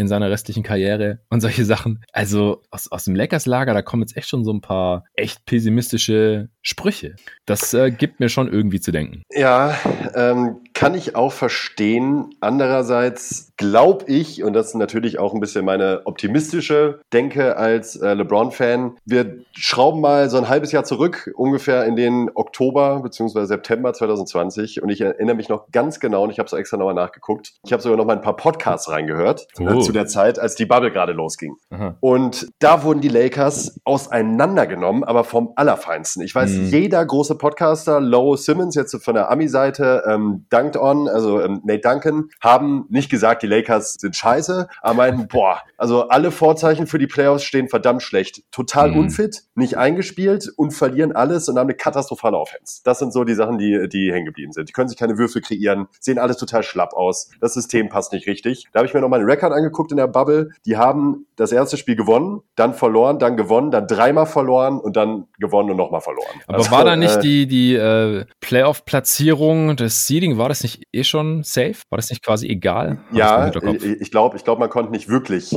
aufsteigen bzw. abrutschen. Ja, und es ist halt überhaupt nicht egal gerade. Also deswegen nee, macht es mir solche stimmt. Sorgen, dass LeBron nicht spielt, weil wenn das könnte, würde es, glaube ich, tun, damit die halt dieses scheiß Play-In-Tournament also ich finde es ja geil, dass es Play Tournament ja. gibt, for the record. Auf jeden Fall. Ich auch. Aber für die Lakers ist es halt total blöd, wenn sie das spielen müssen, selbstverständlich. Das wollen die um jeden Preis verhindern. Und deswegen hat er jetzt auch rumgeholt, äh, Play Tournament, wer das erfunden hat, der sollte gefeuert werden. Ja, Dude, vor einem Jahr hast du dich selbst noch dafür ausgesprochen, weil es dich damals nicht betroffen hat. Das stimmt. Äh, das finde ich echt schwach. Das stimmt, das stimmt. Ja, also das sehe ich auch, das glaube ich auch. Ich würde aber auch trotzdem LeBron zutrauen, dass er sich sagt, okay, ich setze lieber jetzt noch mal zwei Spieler aus, als in der ersten Runde. Wenn, ja, weil, ja. weil er auch so viel Vertrauen dann sagt, das schaffen wir sowieso, egal ob wir ins Play-In müssen oder nicht. Also das ist jetzt natürlich immer die positive Sicht. Ich, ich versuche jetzt gerade immer die Gegenpol zu, zu, äh, zu, zu, dir zu bilden, auch wenn ich deine ähm, Ansicht total nachvollziehen kann, was die, äh, was die Skepsis anbetrifft. Ja, auch gerade was Anthony Davis anbetrifft. Er hatte jetzt mal ein ganz gutes Spiel gegen die Nuggets, aber auch so, also der ist halt körperlich echt immer, hat man das Gefühl, irgendwo zwickt und er liegt auf dem Boden. Und aber das war bei ihm auch immer. Nichts so. Neues, ja. So, eben, es ist halt nichts Neues. Und das war auch in der Bubble so, bevor die Playoffs losgingen. Und auch während der Playoffs war das so. Also das ist jetzt nichts, wo ich mir so riesige Sorgen machen würde. Ähm, deshalb, ja, wenn die, wenn die beiden nicht fit sind, dann wird es nichts. Keine, keine Frage. Aber dann ist alles andere eh hinfällig. So, wenn die ja. wiederum fit sind, dann bleib ich beim ziemlich klaren Favoritenstatus, auch im Westen. Ja, aber du musst jetzt irgendwie einpreisen, dass wir gerade überhaupt nicht wissen, wie und wann LeBron fit wird. Also ich habe das getan. Ja. Und dazu kommt halt noch dieser wahrscheinlich ziemlich schwere Weg in Western Conference Finals und Finals. Also sie haben jetzt einen eher schweren Restspielplan. Wie gesagt, LeBron fehlt halt, Stand heute. Und Schröder fehlt quasi die restliche oh, Regular ja. Season, ja. weil er im Health and Safety Protocol ja. ist. Äh, total dämlich jetzt gerade natürlich. Ja, du hast gerade auch schon erwähnt, AD hat bisher auch nicht besonders geglänzt, macht relativ ineffiziente 17 Punkte pro Spiel seit seiner Rückkehr. Aber halt auch lange raus, ne? Ja, also, ja klar. auch ja. da jetzt, also ja. Über zwei Monate nicht gespielt. Ich ja. meine, was willst du erwarten? Es, es, es war logisch, dass es jetzt passiert, aber die Lakers verlieren dann halt auch entsprechend Spiele. Also zwischen Platz 5 und 7 ist da wirklich alles noch drin. Und müssen wir uns jetzt auch mal angucken und darauf zu sprechen kommen, für die Offense von Championship-Teams gilt genau dasselbe wie für die Defense. Wir haben es gestern bei den Nets lang und breit diskutiert. Mit so einer schlechten Defense hat noch nie ein Team eine Championship gewonnen, also so einer schlechten Regular Season Defense. Und die Lakers Regular Season Offense, die ist grottig schlecht. Also wir haben es vorhin bei den Warriors schon angesprochen, wir haben es gestern bei den Knicks angesprochen und auch bei den Heat. Und die der Lakers, die ist da mitten drunter. Also die ist schlechter als die der Knicks und Heat und äh, besser als die der Warriors. Und wenn die Lakers mhm. jetzt die Championship holen. Dann wären sie auch das erste Team, das mit so einer schlechten Offense die Championship gewinnt. Aber hier kann man halt sagen, es ist der amtierende Champ. Und die zwei besten Spieler haben super viele Spiele verpasst in der Regular Season. Und wenn die spielen, mit LeBron spielt, ist die Offense halt gut. Das ist halt so ja. die, die ja. Ausrede. Aber trotzdem wäre es auch ein Novum. Ja? Stimmt. Also die Regular Season Defense der Lakers war letztes Jahr Elfter, also schon ein ganz anderes Niveau als, ähm, als, als, als aktuell. Das muss man schon fairerweise anerkennen. Allerdings, ähm, du hast es eben kurz angeschnitten, wenn Davis und LeBron gespielt haben, sind sie halt im 98. Percentile gewesen ja. dieses Jahr. Ja, ja. Ne? Plus 14,4. Und deshalb weiß ich nicht, ob man da jetzt wirklich was drauf geben kann, auf dieses Offensiv Gesamtoffensivrating über die Saison, um ehrlich zu sein. Dadurch, dass beide so viel Zeit verpasst ich, haben. Ja, wahrscheinlich gab es noch nicht so extreme Beispiele, dass halt der ja, zweitbeste Spieler so lang draußen war, zweieinhalb Monate, und der beste nochmal anderthalb Monat, Monate ja. vom amtierenden Champ. Ja, und dass man deswegen in, auf Platz 23 im Offensivrating war, dass man das halt irgendwie so erklären kann, ja. kontextualisieren kann. Haben halt immerhin 117 Offensivrating. Rating, so, wenn sie zu zweit auf dem Feld stehen. Das ist halt nicht ja. super Spitzenklasse, aber schon gut. So. Ja, es ist, es hat trotzdem immer Gewicht für mich, wenn ich sehe, das ist halt noch nie vorher passiert. Ja es gibt immer ein erstes Mal irgendwann vielleicht, aber es, es ist halt kein Zufall. Ich habe da vorhin erst gesagt, so die, die Meisterschaft-Teams, die haben im Schnitt äh, so die dritt- oder viertbeste Regular Season Offense. Und Platz 23 ja. ist jetzt so weit weg davon, da, ja. da brauchst du halt schon echt gute Ausreden. Vielleicht ist die Ausrede gut genug, kann schon sein. Äh, ich glaube schon, dass sie normalerweise die offensive Baseline haben, die nötig ist in den Playoffs. Defense sowieso keine Frage. Sie haben jetzt erst, äh, sind sie auf Platz zwei im Defensivrating abgerutscht, da haben sie die Jazz doch noch überholt. Ja. Es ist so irre, ja. Weil sie so lange ohne Anthony Davis noch ohne ohne LeBron verteidigt haben, die super wichtig sind für die Defense, auch in der Regular Season, aber in den Playoffs natürlich auch. Elite Shot Creation haben sie, also leider halt abseits von LeBron und AD letztes Jahr in den Playoffs war ja auch krass, was der an Contested Jumpern und so reingehauen hat. Danach kommt halt nichts. Also da vertraue ich keinem Schröder, der nee. jetzt auch wieder fehlt und auch sonst niemandem KCP oder Kuzma oder also nee. Nee, es wird auf jeden Fall auch da wieder zwei Rollenspieler brauchen, die über mindestens eine Serie einfach ein Feuerwerk abbrennen, entweder über, durch super krasses Shooting oder eben auch durch Aktionen, wie KCP das teilweise letztes Jahr gemacht hat, wie Rondo das letztes Jahr gemacht hat. Da würde ich dann allerdings auch wieder als Verteidiger sagen, äh, das braucht halt jedes Team, das Champion werden will. Das haben auch die Clippers, die wir gleich noch besprechen, ist bei denen genauso. Bei denen würde ich auch sagen, die brauchen sehr, sehr gute Rollenspielerleistungen äh, stellenweise, um eine Chance auf den Titel zu haben ich verstehe die Skepsis total bei den Lakers und die Skepsis ist auch deutlich größer als letztes Jahr. Es hängt halt nur an LeBrons Fitness. Also äh, da können wir uns, glaube ich, letzten Endes drauf beschränken. Wenn er fit ist, bleiben sie Favorit für mich. Wenn nicht, dann würde ich die ähm, den Prozentsatz auch noch mal ein ganzes Stück weit runtersetzen. Was jetzt natürlich nicht heißt, wenn er gar nicht spielt, so ist ganz klar, aber auch nur, wenn er angeschlagen ist, wird das schon für mich auch reichen, dass ich sagen würde, okay, da packe ich die Odds noch mal ein bisschen runter für mich. Ich glaube aber stand jetzt, dass bei der Zeit, die noch verfügbar ist und dass er das erste Spiel, das er gemacht hat nach seiner Verletzung, waren der 33 Minuten. Das finde ich eigentlich auch krass hm. bei dem Alter und bei ihm. Ja, wenn LeBron spielt, dann spielt er halt. Ja. Eben, das ist es halt. Und äh, ich glaube, bin da halt Stand jetzt einfach noch zuversichtlich. Das mag ein bisschen zu optimistisch sein, würde ich gar nicht gegen argumentieren wollen, aber das Team bekommt, wenn fit, halt bei mir einfach noch den Benefit of the doubt. Ja, wenn fit, auf jeden Fall. Ich habe keine Ahnung, wie fit sie sein werden und das Problem ist halt auch, dass sie sich immer noch nicht einspielen können und dann. Das halte ich halt, das glaube ich, ist nicht so wichtig. Um ah, ich glaube schon. Weil, echt, also, ja, die haben also ja noch gar nicht. ist, glaube ich, egal sein und offensiv, oh, ich weiß nicht, also die Core-Spieler waren halt alle da letztes Jahr, die wichtig sind. Schröder Andre ist Drummond ist Starter, Alter. Ja, ja, ja. Und Schröder war auch nicht da. Schröder war auch nee, nicht da, der ist nee, auch neu. Nee, das stimmt, das stimmt. Es ist schon was anderes, aber ich glaube, dass das allgemeine Level hoch genug ist, dass das nicht zwingend ein Problem sein muss so früh. Also wenn LeBron fit ist, dann vertraue ich auch auf ihn. Gar keine Frage. Also da halte ich mich echt an das, was ich hier schon seit Jahren mittlerweile sage, bevor ich nicht gesehen habe, dass LeBron James in den Playoffs nicht der beste Spieler ist und in die Finals kommt, weil es tut halt jedes Mal. Vorher, ja, kann ich nicht dagegen wetten oder sowas. Aber mir macht es echt Sorgen, wie es gerade aussieht. Ja, auf jeden Fall. Und kann deswegen, sich dieses Jahr ändern und dann würde ich, also wenn wir jetzt ja. ein Jahr vorspulen, äh, kann es nächstes Jahr ganz anders aussehen. Dann wären meine, wäre meine Skepsis vielleicht auch viel größer, je nachdem, wie es jetzt läuft. Ich habe trotzdem schon die Lakers hinter die Clippers geschoben. Es ist knapp, aber okay. Stand jetzt mache ich mir bei den Clippers weniger Sorgen. Ich habe die 30 Prozent in Lakers gegeben und die 35 Prozent den Clippers. Ja, die Clippers. Ja, bei, bei, bei, bei, den Clippers kann ich den Advokat Diaboli spielen, wenn du möchtest. Ja, kannst du sehr gerne machen. Ich bin, ich bin gespannt. Also es ist, es ist auch knapp und wir wissen so vieles nicht. Aber ähm, erstmal die Checkliste. Offensive Baseline Check. Die Clippers sind ein krasses Offensivteam, heftiges Shooting-Team. Ich glaube, sie haben gerade die beste Dreierquote aller Zeiten, also zumindest bei dem Volumen ganz sicher mit über 40 Prozent. Defensive Baseline Check, würde ich sagen. Äh, auch wenn sie auch keine Top 10 Defense stellen. Also auch das wäre ein Novum, weil sie auch nicht der amtierende Champ sind und dann nur die zwölf beste Defense haben in der Regular Season gerade darf man nicht vergessen. Was man halt dagegen anführen kann, ist, dass ihre besten Lineups, also sprich mit Kawhi und PG, dass die Defense da halt sehr gut aussieht und die Offense natürlich auch und dass einfach auch aufgrund der Umstände diese Lineups nicht so viele Minuten gesehen haben, dass jetzt das Defensivrating zumindest mal Top 10 ist in dieser Regular Season. Wie siehst du das erstmal bei den Clippers? Ist das für dich schon mal irgendwie ein, ein großer negativer Punkt oder siehst du das jetzt spezifisch gar nee, nicht? Nee, also defensiv würde ich mir, defensiv würde ich mir nicht so viel Sorgen machen bei den hm. Clippers. Ich habe ein bisschen Sorge um die Rim Protection, muss ich ganz ehrlich sagen. Da bin ich nicht ganz so zuversichtlich, dass das gegen entsprechende Gegner so gut aussehen wird. Ich glaube nicht, dass es ein gewaltiges Problem ist, aber es ist auf jeden Fall nicht gut. Also es ist zumindest, so ich mir das nochmal angesehen habe, ähm, nicht überzeugt mich nicht so sehr. Mhm. Äh, das wäre jetzt für mich aber nicht der Punkt, warum ich sagen würde, dass ich den Clippers nicht traue. Also ähm, bei den Clippers muss ich grundsätzlich erstmal wieder ein bisschen irrational werden, äh, was mir auch in diesem Podcast-Format, äh, das ja durchaus seriös ist, gegönnt sein muss. Ich hatte es letztes Jahr auch schon, ich habe bei den Clippers ein sehr schlechtes Gefühl, wenn ich sie spielen sehe. Durch äh, mhm. Tai Lu hat sich systematisch durchaus was getan, das merkt man auch. Also die Offense ist deutlich flüssiger, ähm, es läuft smoother, äh, das Zusammenspiel funktioniert besser. Rondo hat tatsächlich wieder erwartend da auch nochmal Schwung reingebracht Voll. in bestimmte, in bestimmte Spielsituationen. Er und Paul George zusammen sehen super aus.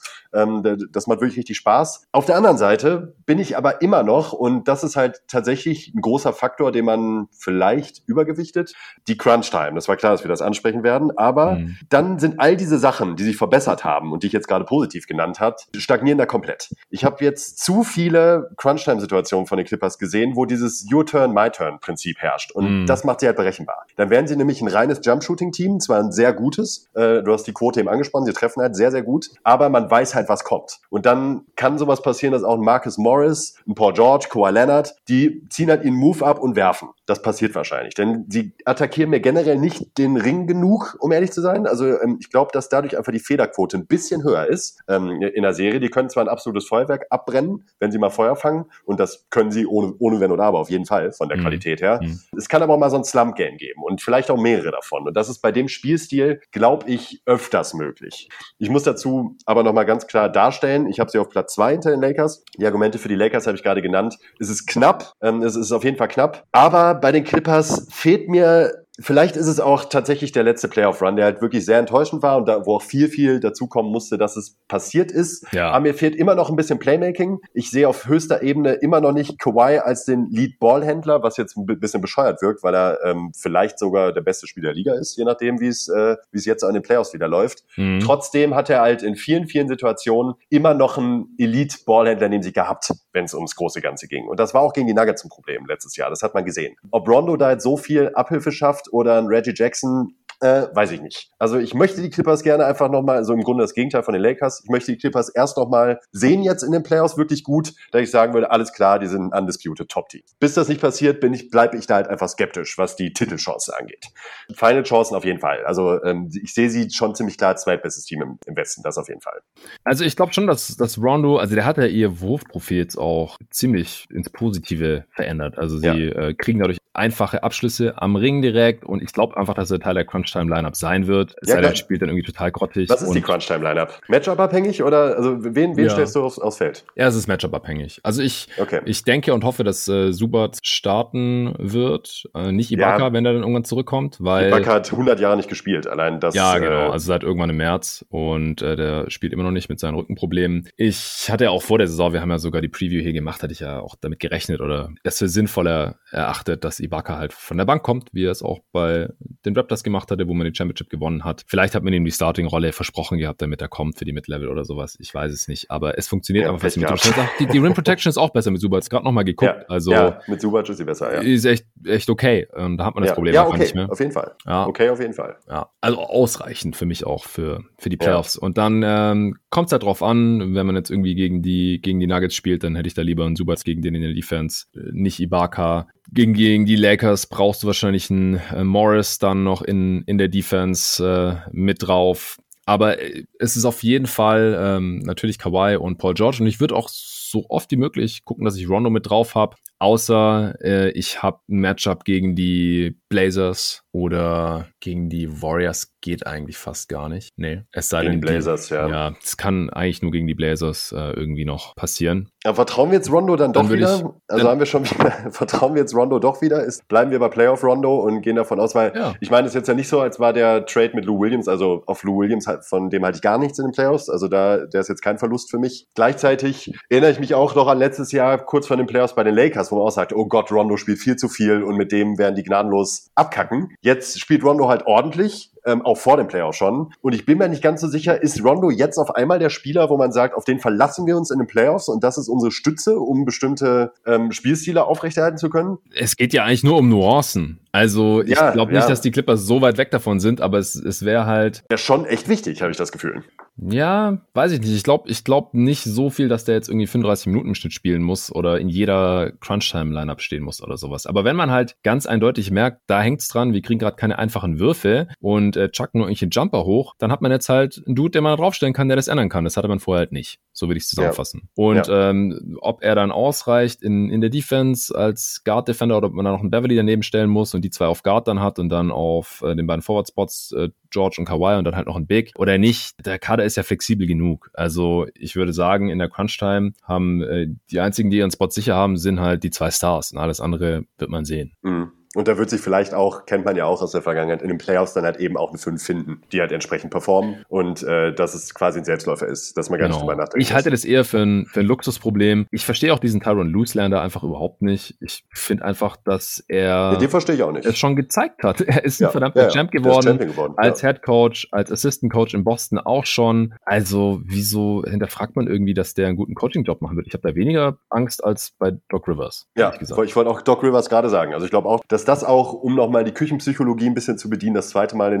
diesem Podcast, ähm, ich glaube auch, dass in brenzligeren Situationen oder bei einem potenziellen Rückstand, dass man mal 2-1 zurückliegt oder so, ähm, glaube ich, dass Tai Lu tatsächlich ein mental besserer Coach ist als Doc Rivers. Ja. Ähm, man kann ja, glaube ich, einfach so vergangene Fehlleistungen ähm, nicht ausblenden unterbewusst. Das, äh, wie gesagt, ist jetzt extrem weit hergeholt und sehr küchen küchenpsychologisch, aber ich glaube schon, dass das mentalitätstechnisch dem Team durchaus hilft, da jemand zu haben, der zeigt, ey Leute, mit mir passiert sowas nicht, macht euch keine Sorgen. Weil ähm, es wird garantiert, hundertprozentig werden die Clippers in eine Situation kommen, wo sie nicht führen und vielleicht auch eventuell drauf und dran sind, eine Führung abzugeben. Und da bin ich mir schon sicher, dass es bei denen im Hinterkopf irgendwo noch drin ist, was letztes Jahr passiert ist. Mhm. Das steckt man nicht einfach so weg. Ja. Äh, wie sie das verpacken, keine Ahnung, kann auch sein, dass es total egal ist und sie einfach äh, durchperformen. Bei Paul George bin ich auch lange nicht so skeptisch wie viele andere, nur weil er sich Playoff P nennt. Ja, er hat auch schon echt gute Performances in den Playoff, äh, Playoffs gezeigt, gerade ja. damals auch in Indiana noch, auch auf höherer Ebene. Also den würde ich jetzt wirklich nicht als Playoff-Joker bezeichnen. Äh, letztes Jahr war halt nicht so prickelnd, äh, um es mal nett auszudrücken, war aber auch nicht so eine Vollkatastrophe, wie es manche Leute versuchen darzustellen. Ja. Trotzdem ist es halt ein Spiel auf dem Niveau, wo ich noch ein bisschen skeptisch bleibe, ob er wirklich dieses Niveau halten kann, das er jetzt gerade hat. Denn jetzt gerade ist er ein All-NBA-Kaliber-Spieler und das muss er halt auf höchstem Niveau auch sein in den Playoffs, damit die Clippers äh, Champion werden können. Ja, da äh, würde ich mich überall anschließen.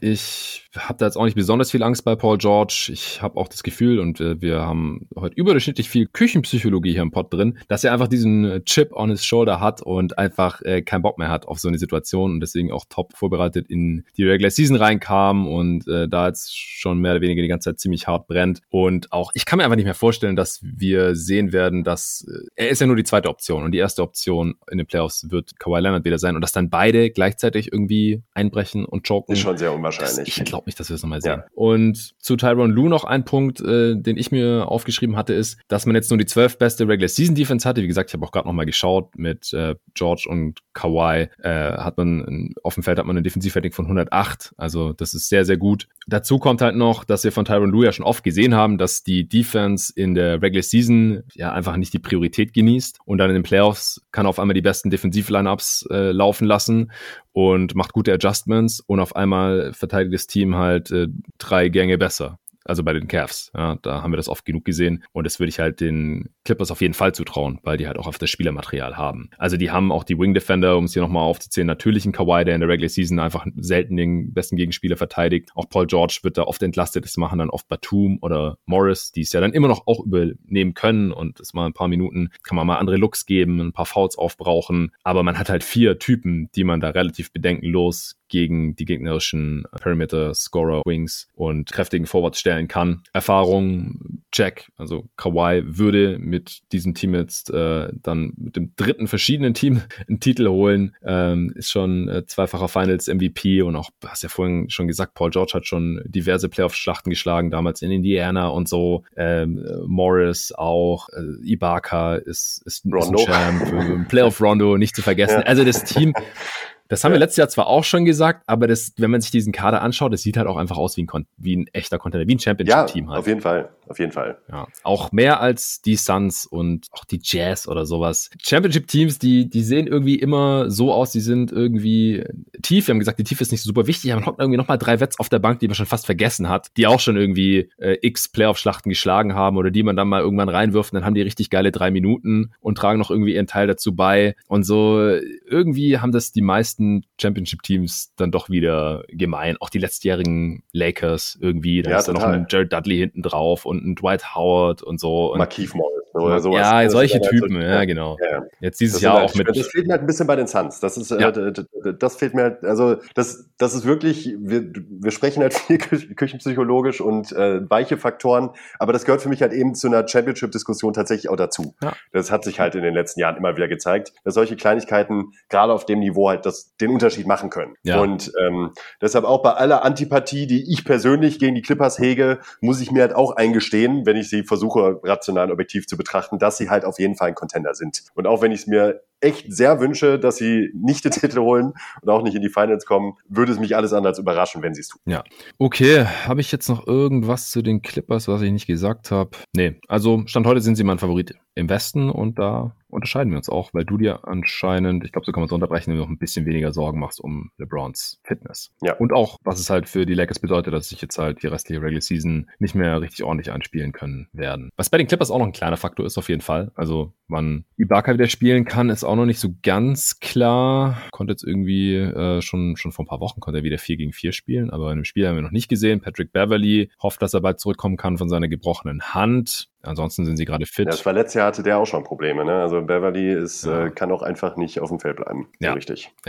Ich weiß aber nicht, wie wichtig er im Endeffekt wirklich ist für dieses Team, weil sie halt mittlerweile in Reggie Jackson haben, Rajon Rondo haben. Klar, er ist wahrscheinlich der nervigste Defender von diesen dreien äh, und ja, ist ein solider Shooter, aber ich glaube, äh, Reggie Jackson ist diese da einfach besser. Deswegen, er ist jetzt nicht super essentiell. Also es ist nicht so wie bei anderen Contendern, wenn da ein Starter fehlt, dass die gleich ein Riesenproblem haben.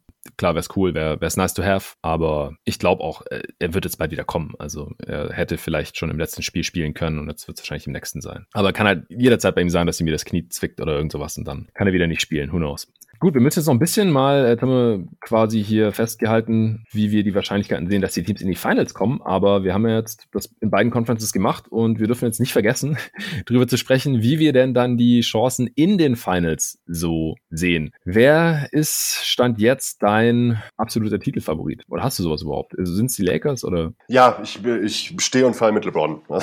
Ganz einfach. Also ähm, ich wiederhole mich jetzt so ein letztes Mal. Ich gehe davon aus, dass LeBron fit sein wird. Wenn er fit sein wird, sind die Lakers für mich der Titelfavorit. So, sobald das, sobald das ungewiss ist, so wie jetzt gerade ja eigentlich auch stand heute, und wenn das in äh, einer Woche beziehungsweise zehn Tagen immer noch so aussieht, würde ich sie nicht mehr als Top-Favorit sehen. Dann würde ich sagen, dann sind sie eben auf einem Level mit äh, den Clippers und den Bucks Schrägstrich Netz. Aber ich würde auch die Clippers über allen Ostteams tatsächlich sehen. Okay, gut. Stand jetzt. Ja, also ich finde es schwierig, äh, hier einen absoluten Favoriten auszumachen. Ja, ist es auch. Wenn ich mich entscheiden müsste, dann wären es für mich die Clippers. Stand jetzt. Fragezeichen haben wir besprochen, aber wie du auch gestern schon gesagt hast, eigentlich hat jeder Contender oder auch jedes im Nachhinein Championship-Team irgendwelche Fragezeichen gehabt. Außer die Über-Warriors. Das ist halt so die Ausnahme und das ist vielleicht halt auch so der Standard, den wir so ein bisschen unbewusst anlegen bei den Teams. Die hatten eigentlich keine Fragezeichen und dann haben sie einfach gewonnen normalerweise und das ist jetzt halt bei diesen ganzen Teams nicht so. Aber das ist eigentlich normal. Wenn man sich davon ein bisschen freimachen kann, äh, ich würde auch sagen, äh, Clippers für mich stand jetzt der Favorit, solange ich nicht weiß, wie fit LeBron ist. Äh, ansonsten sind es für mich auch die Lakers. Äh, viele würden jetzt wahrscheinlich dann, dann die Nets nennen äh, vor den beiden LA-Teams oder vor den Lakers noch oder sowas. Nee. Wir haben im letzten Pod ausführlich darüber gesprochen, warum wir da nicht so ganz dran glauben können, aber irgendwann dann muss man sie halt auch nennen. Äh, ich habe jetzt gestern noch gesagt, dass ich die Bucks leicht favorisieren würde über die Nets und wie gesagt, ich kann auch diese Neuner-Quote auf die Bucks äh, nicht ganz nachvollziehen. Ich wollte noch die Quoten auf die äh, LA-Teams nachreichen. Also die niedrigste Quote haben die Nets nach wie vor. 3,3, super niedrig. Dann die Lakers. 4,5, dann die Clippers. 5,0. Also die Hm. Wettanbieter sehen das auch ähnlich wie du eher. Äh, dann kommen die Jazz 8,5, kann ich wie gesagt nicht nachvollziehen, würde ich niemals Geld drauf setzen. Dann die Bucks 9,0, finde ich sexy, weil sie halt für mich knapp das beste Team im, im Osten gerade sind. Zumindest ist die Quote halt tausendmal geiler, fast dreimal so hoch wie die von den Nets, die 3,3 ist. Also come on. Also ich will hier niemanden zum Wetten verleiten, ja, nochmal ganz offiziell. Ich äh, finde es nur interessant, ja, wie die Buchmacher das sehen und äh, die hauen da auch nicht einfach irgendwas raus, sondern die wollen ja Geld damit verdienen. Deswegen äh, nehmen das alles sehr, sehr ernst und äh, legen da irgendwelche abgefahrenen Formeln zugrunde und so weiter. Dann kommen die Suns, die Quote ist von 15,0 von gestern auf heute 13,0 schon runtergegangen. Finde ich ein gutes Angebot und dann alles, was danach kommt, das ist schon äh, ja ziemliches Glücksspiel. Nuggets 20er Quote, Heat 30, Celtics 35, Mavs 40. So. Also, wie würdest du es jetzt sagen? Clippers, Lakers und dann? Dann würde ich tatsächlich wohl die Bucks und Nets auf einer Stufe sehen. Okay, aber du würdest dann auch im direkten Matchup mit den LA-Teams jeweils die LA-Teams favorisieren? Ja, ja. Das sollten wir vielleicht mal kurz besprechen. Lass uns doch mal Lakers Bucks besprechen. Da habe ich gerade drüber nachgedacht, äh, nochmal. Äh, Hau raus. Also die Bucks hätten, glaube ich, große Probleme gegen die Lakers Defense. Ähm, denn wenn die was können, ist es eine Wall gegen Janis ausstellen und mm. sie haben die passenden Individualverteidiger für Holiday äh, respektive Middleton. Und also auch da, ne, ich muss es glaube ich auf dem Niveau nicht mehr erwähnen. Ich sag nicht, dass die dann alle nur fünf Punkte machen im Spiel und nicht trotzdem irgendwie ähm, vernünftige Abschlüsse generieren können. Ich glaube nur, dass sich die Bucks da schwerer tun würden. Auf der Gegenseite ist es aber natürlich auch wieder so, dass man auf Seiten der Bucks halt eine Menge Buddies hat, die man halt LeBron gegenüber schmeißen kann. AD und Janis sind potenziell ein super spannendes Matchup. Ja. Ich glaube aber, dass tatsächlich in der Summe die Bucks noch mehr Probleme hätten, gegen die Lakers zu scoren als umgekehrt. Ähm, ja. Auch wenn beide sich da schwer tun würden. Und ja. wäre, glaube ich, sehr knapp, aber da würde ich dann aufgrund der Probleme, die wir gestern bei den Bucks auch stellenweise gesehen haben und bei Janis ich immer noch sehe, bis er mir das Gegenteil zeigt, die Lakers halt einen Hauch vorne sehen in so einem Matchup. Ja, ich weiß nicht genau, mit wem die Bucks LeBron verteidigen wollen? Also, wenn es ja, nicht Janis macht. Ja, nee, ja. nee, wahrscheinlich nicht. Also wäre Novum auf jeden Fall. Und der, irgendwer muss ja auch AD verteidigen. Tucker. Also, haben schon viele versucht. Ja, genau. PJ Tucker. Ähm, ja, gut, aber das, das, das Problem haben ja viele. Ich weiß nicht, ich glaube, die Bucks könnten die Lakers schon sehr gut verteidigen, vor allem wenn die dann halt mit Andre Drummond da rumrennen oder Harold. Ja, auf jeden Fall. Ey, Zone halt einfach total zunageln und das Shooting der Lakers ist einfach nicht so geil. Und auf der anderen Seite, du hast gemeint, die haben gute Matchups gegen die, gegen Middleton und Holiday, aber KCP und wer? Ja, das heißt gute, dann, zumindest oder? haben sie Buddies. Die, ja. Sie können zumindest äh, den, den Korb zumachen und haben trotzdem noch Buddies am Wing, ohne die jetzt äh, einfach gewähren zu lassen. Also ich glaube halt vor allem, dass äh, sie den Drive so wegnehmen können für alle drei, ähm, dass das schon eine Menge ausmacht. Mhm. Ja, ich, ich weiß nicht, also wenn Matthews gute Playoffs spielen würde, das wäre schon sehr wertvoll, weil der hat eine sneaky scheiß Saison. Der trifft 33 Prozent seiner drei, also viel schlechter einfach als letztes Jahr noch für die Bucks, wo er Starter war und erste Defensivoption sogar gegen die ganzen Stars ich weiß nicht, was der da noch bringen kann, ehrlich gesagt. Ja, der ist halt auch einer dieser Spieler, die du eben angesprochen hast, wo ich mir halt vorstellen kann, wo es mir jetzt nicht wundern würde, wenn der auf einmal eine Serie komplettes Feuerwerk abreißt und äh, solide verteidigt ja. und halt zwei Dreier pro Spiel. Und eine Serie, ich weiß nicht. Ja, äh, gut, Serie, ja, Ich habe jetzt eher daran gedacht, dass es so einer ist, der reinkommt ja. für fünf Minuten und geile fünf Minuten hat und ja. dann am Ende sagen kann, äh, hier, das war mein, mein Beitrag. Wesley Matthews hat drei Dreier getroffen in Spiel sechs der Conference Finals genau. das reicht halt. Ne? Ja. ja, sowas. Ja, ja, stimmt. Ja, stimmt. Ja, das wäre auf jeden Fall ein sehr spannendes Matchup. Boah. Ja, richtig geil auch. Ja, also Benefit of the Doubt, ich meine, wenn die Lakers in die Finals gekommen sind, heißt es wohl, dass LeBron fit, fit ist und dann würde ich ihn halt natürlich auch favorisieren, aber da machen wir es natürlich auch ein bisschen einfach mit. Äh, was ist denn mit Lakers Nets zum Beispiel? Ja, über das Duell hatten wir halt auch schon gesprochen, glaube ich sogar zweimal sogar hier im Pod, wenn ich mich ja, nicht täusche. Bei den Answering Machines und ja, so. Mhm. bei den Answering Machines, dann hat sich bei mir auch nichts verändert. Äh, die, ich sehe halt gar nicht, wie die Nets auch nur ansatzweise weder Davis noch AD verteidigen wollen und das entscheidet es letzten Endes für mich. Und die Lakers werden genug ja. Stops hinbekommen, auch wenn es nicht viele sind, gegen, äh, gegen diese super Offense der Nets. Aber es reicht halt, wenn sie überhaupt das Potenzial haben, mal einen Stop zu machen. Und das sehe ich bei den Nets halt wirklich einfach gar nicht gegen LeBron und AD. Das ja. ist mein Argument. Ja, wir haben ja gestern schon gesprochen, äh, wer, wer verteidigt jetzt eigentlich äh, Janis? Also, dass es, äh, dass Jordan oder Griffin oder so keine Option sind, das ist ja eigentlich klar. Und dass Kevin Durant jetzt nicht das ganze Spiel machen sollte auch. Und die Lakers haben im Prinzip zwei solche Typen, wo die Nets keinen Verteidiger einfach haben für. Und auf der anderen Seite, genau, haben die Lakers einfach einen Haufen Bodies auf jeden Fall mal gegen, gegen diese ganzen Außenspieler. Also nix super elitäres oder so. Also ich meine, KCP für Kyrie, da würde ich mich ganz wohl mitfühlen. Äh, dann Harden, ja, da, da braucht man dann wirklich, also entweder Caruso oder, oder Wes Matthews, äh, dass der dann, dass die dann offensiv irgendwie spielbar sind. Aber im Endeffekt würde ich da auch bei bleiben und auch mit dir mitgehen, denn ja, wenn äh, diese Teams in den Finals aufeinandertreffen, dann äh, wird LeBron noch ganz gut unterwegs sein und dann ist AD auch heilig geblieben. Ähm, gehen wir vielleicht mal von den Clippers in den Finals aus. Mhm. Wenn wir die insgesamt favorisieren, dann müssen wir sie eigentlich auch in den einzelnen Serien favorisieren. Da ist es ja auch ein bisschen so. Also wer verteidigt denn Kawhi und Paul George bei den Nets? Ja, und die wiederum beide sind halt als defensives Wing-Duo auch so gut gegen, äh, gegen die Bucks oder Nets auch beispielsweise. Also verhältnismäßig so gut. Da sehe ich halt die defensiven Vorteile auf jeden Fall bei den Clippers in beiden Matchups auch. Ja. Noch ein Finals-Matchup, das dich jetzt interessieren würde. Clippers Bucks oder vielleicht mal die Sixers oder. Ja, dann, wie schätzt du Suns Sixers ein? mal die, die wir jetzt beide nicht das, zwingend das in den sehen, aber Außenseiterchancen ja. einräumen. Ja, die Suns dominieren die Sixers normalerweise. Also, es ist halt klar, es ist die Regular Season, aber neulich wurde es eingeblendet im letzten Spiel der Suns gegen die Sixers. Devin Booker ist der Spieler mit dem zweithöchsten Punkteschnitt in der NBA-Historie gegen die Sixers nach Michael Jordan. Also der geht da irgendwie immer ab. Gerade im letzten Spiel hat er dann irgendwie nur 18 Punkte gemacht. Davor war sein Schnitt irgendwie bei knapp 30 und der von Jordan knapp über 30 oder sowas. Will ich jetzt nicht überbewerten, aber die Sixers, die machen mir als Suns-Fan halt irgendwie überhaupt keine Angst. Klar, Embiid äh, ist jetzt besser noch besser geworden und er ist sehr schwer zu stoppen und das Spiel war auch super knapp am Ende. Chris Paul hat da total aufdrehen müssen und äh, Embiid hat ja noch fast diesen krassen Full Court Buzzer-Beating 3 für die Overtime wäre das dann gewesen, getroffen hat. Es war ein knappes Spiel. Es wäre auch eine knappe Serie, denke ich. Aber unterm Strich glaube ich, dass die, äh, würde ich die Suns favorisieren, tatsächlich. Was haben wir noch? Ich glaube, wir haben jetzt schon relativ viele Finals, potenzielle Finals-Matchups äh, besprochen, sodass so langsam klar werden sollte oder dass wir gut genug begründet haben, zumindest zum jetzigen Zeitpunkt in der Regular Season, ja. äh, warum wir die Teams äh, jetzt so so ranken würden. Also nochmal zusammengefasst, äh, wir sehen die LA-Teams als Favoriten auf den Titel, bei den Lakers halt jetzt gerade noch unter der Prämisse, dass ähm, LeBron und auch AD fit werden, beziehungsweise fit bleiben, weil wenn nicht, dann äh, kommen sie halt nicht in die Finals und dann braucht man sich da auch nicht weiter Gedanken drüber machen. Dann sind sie natürlich auch kein Favorit mehr. Dann können sie schon sehr früh straucheln oder auch ausscheiden. Also ich möchte das vielleicht nochmal betonen, wie schwer der Weg der Lakers in die Finals werden könnte. Also stell dir das mal vor. Sie äh,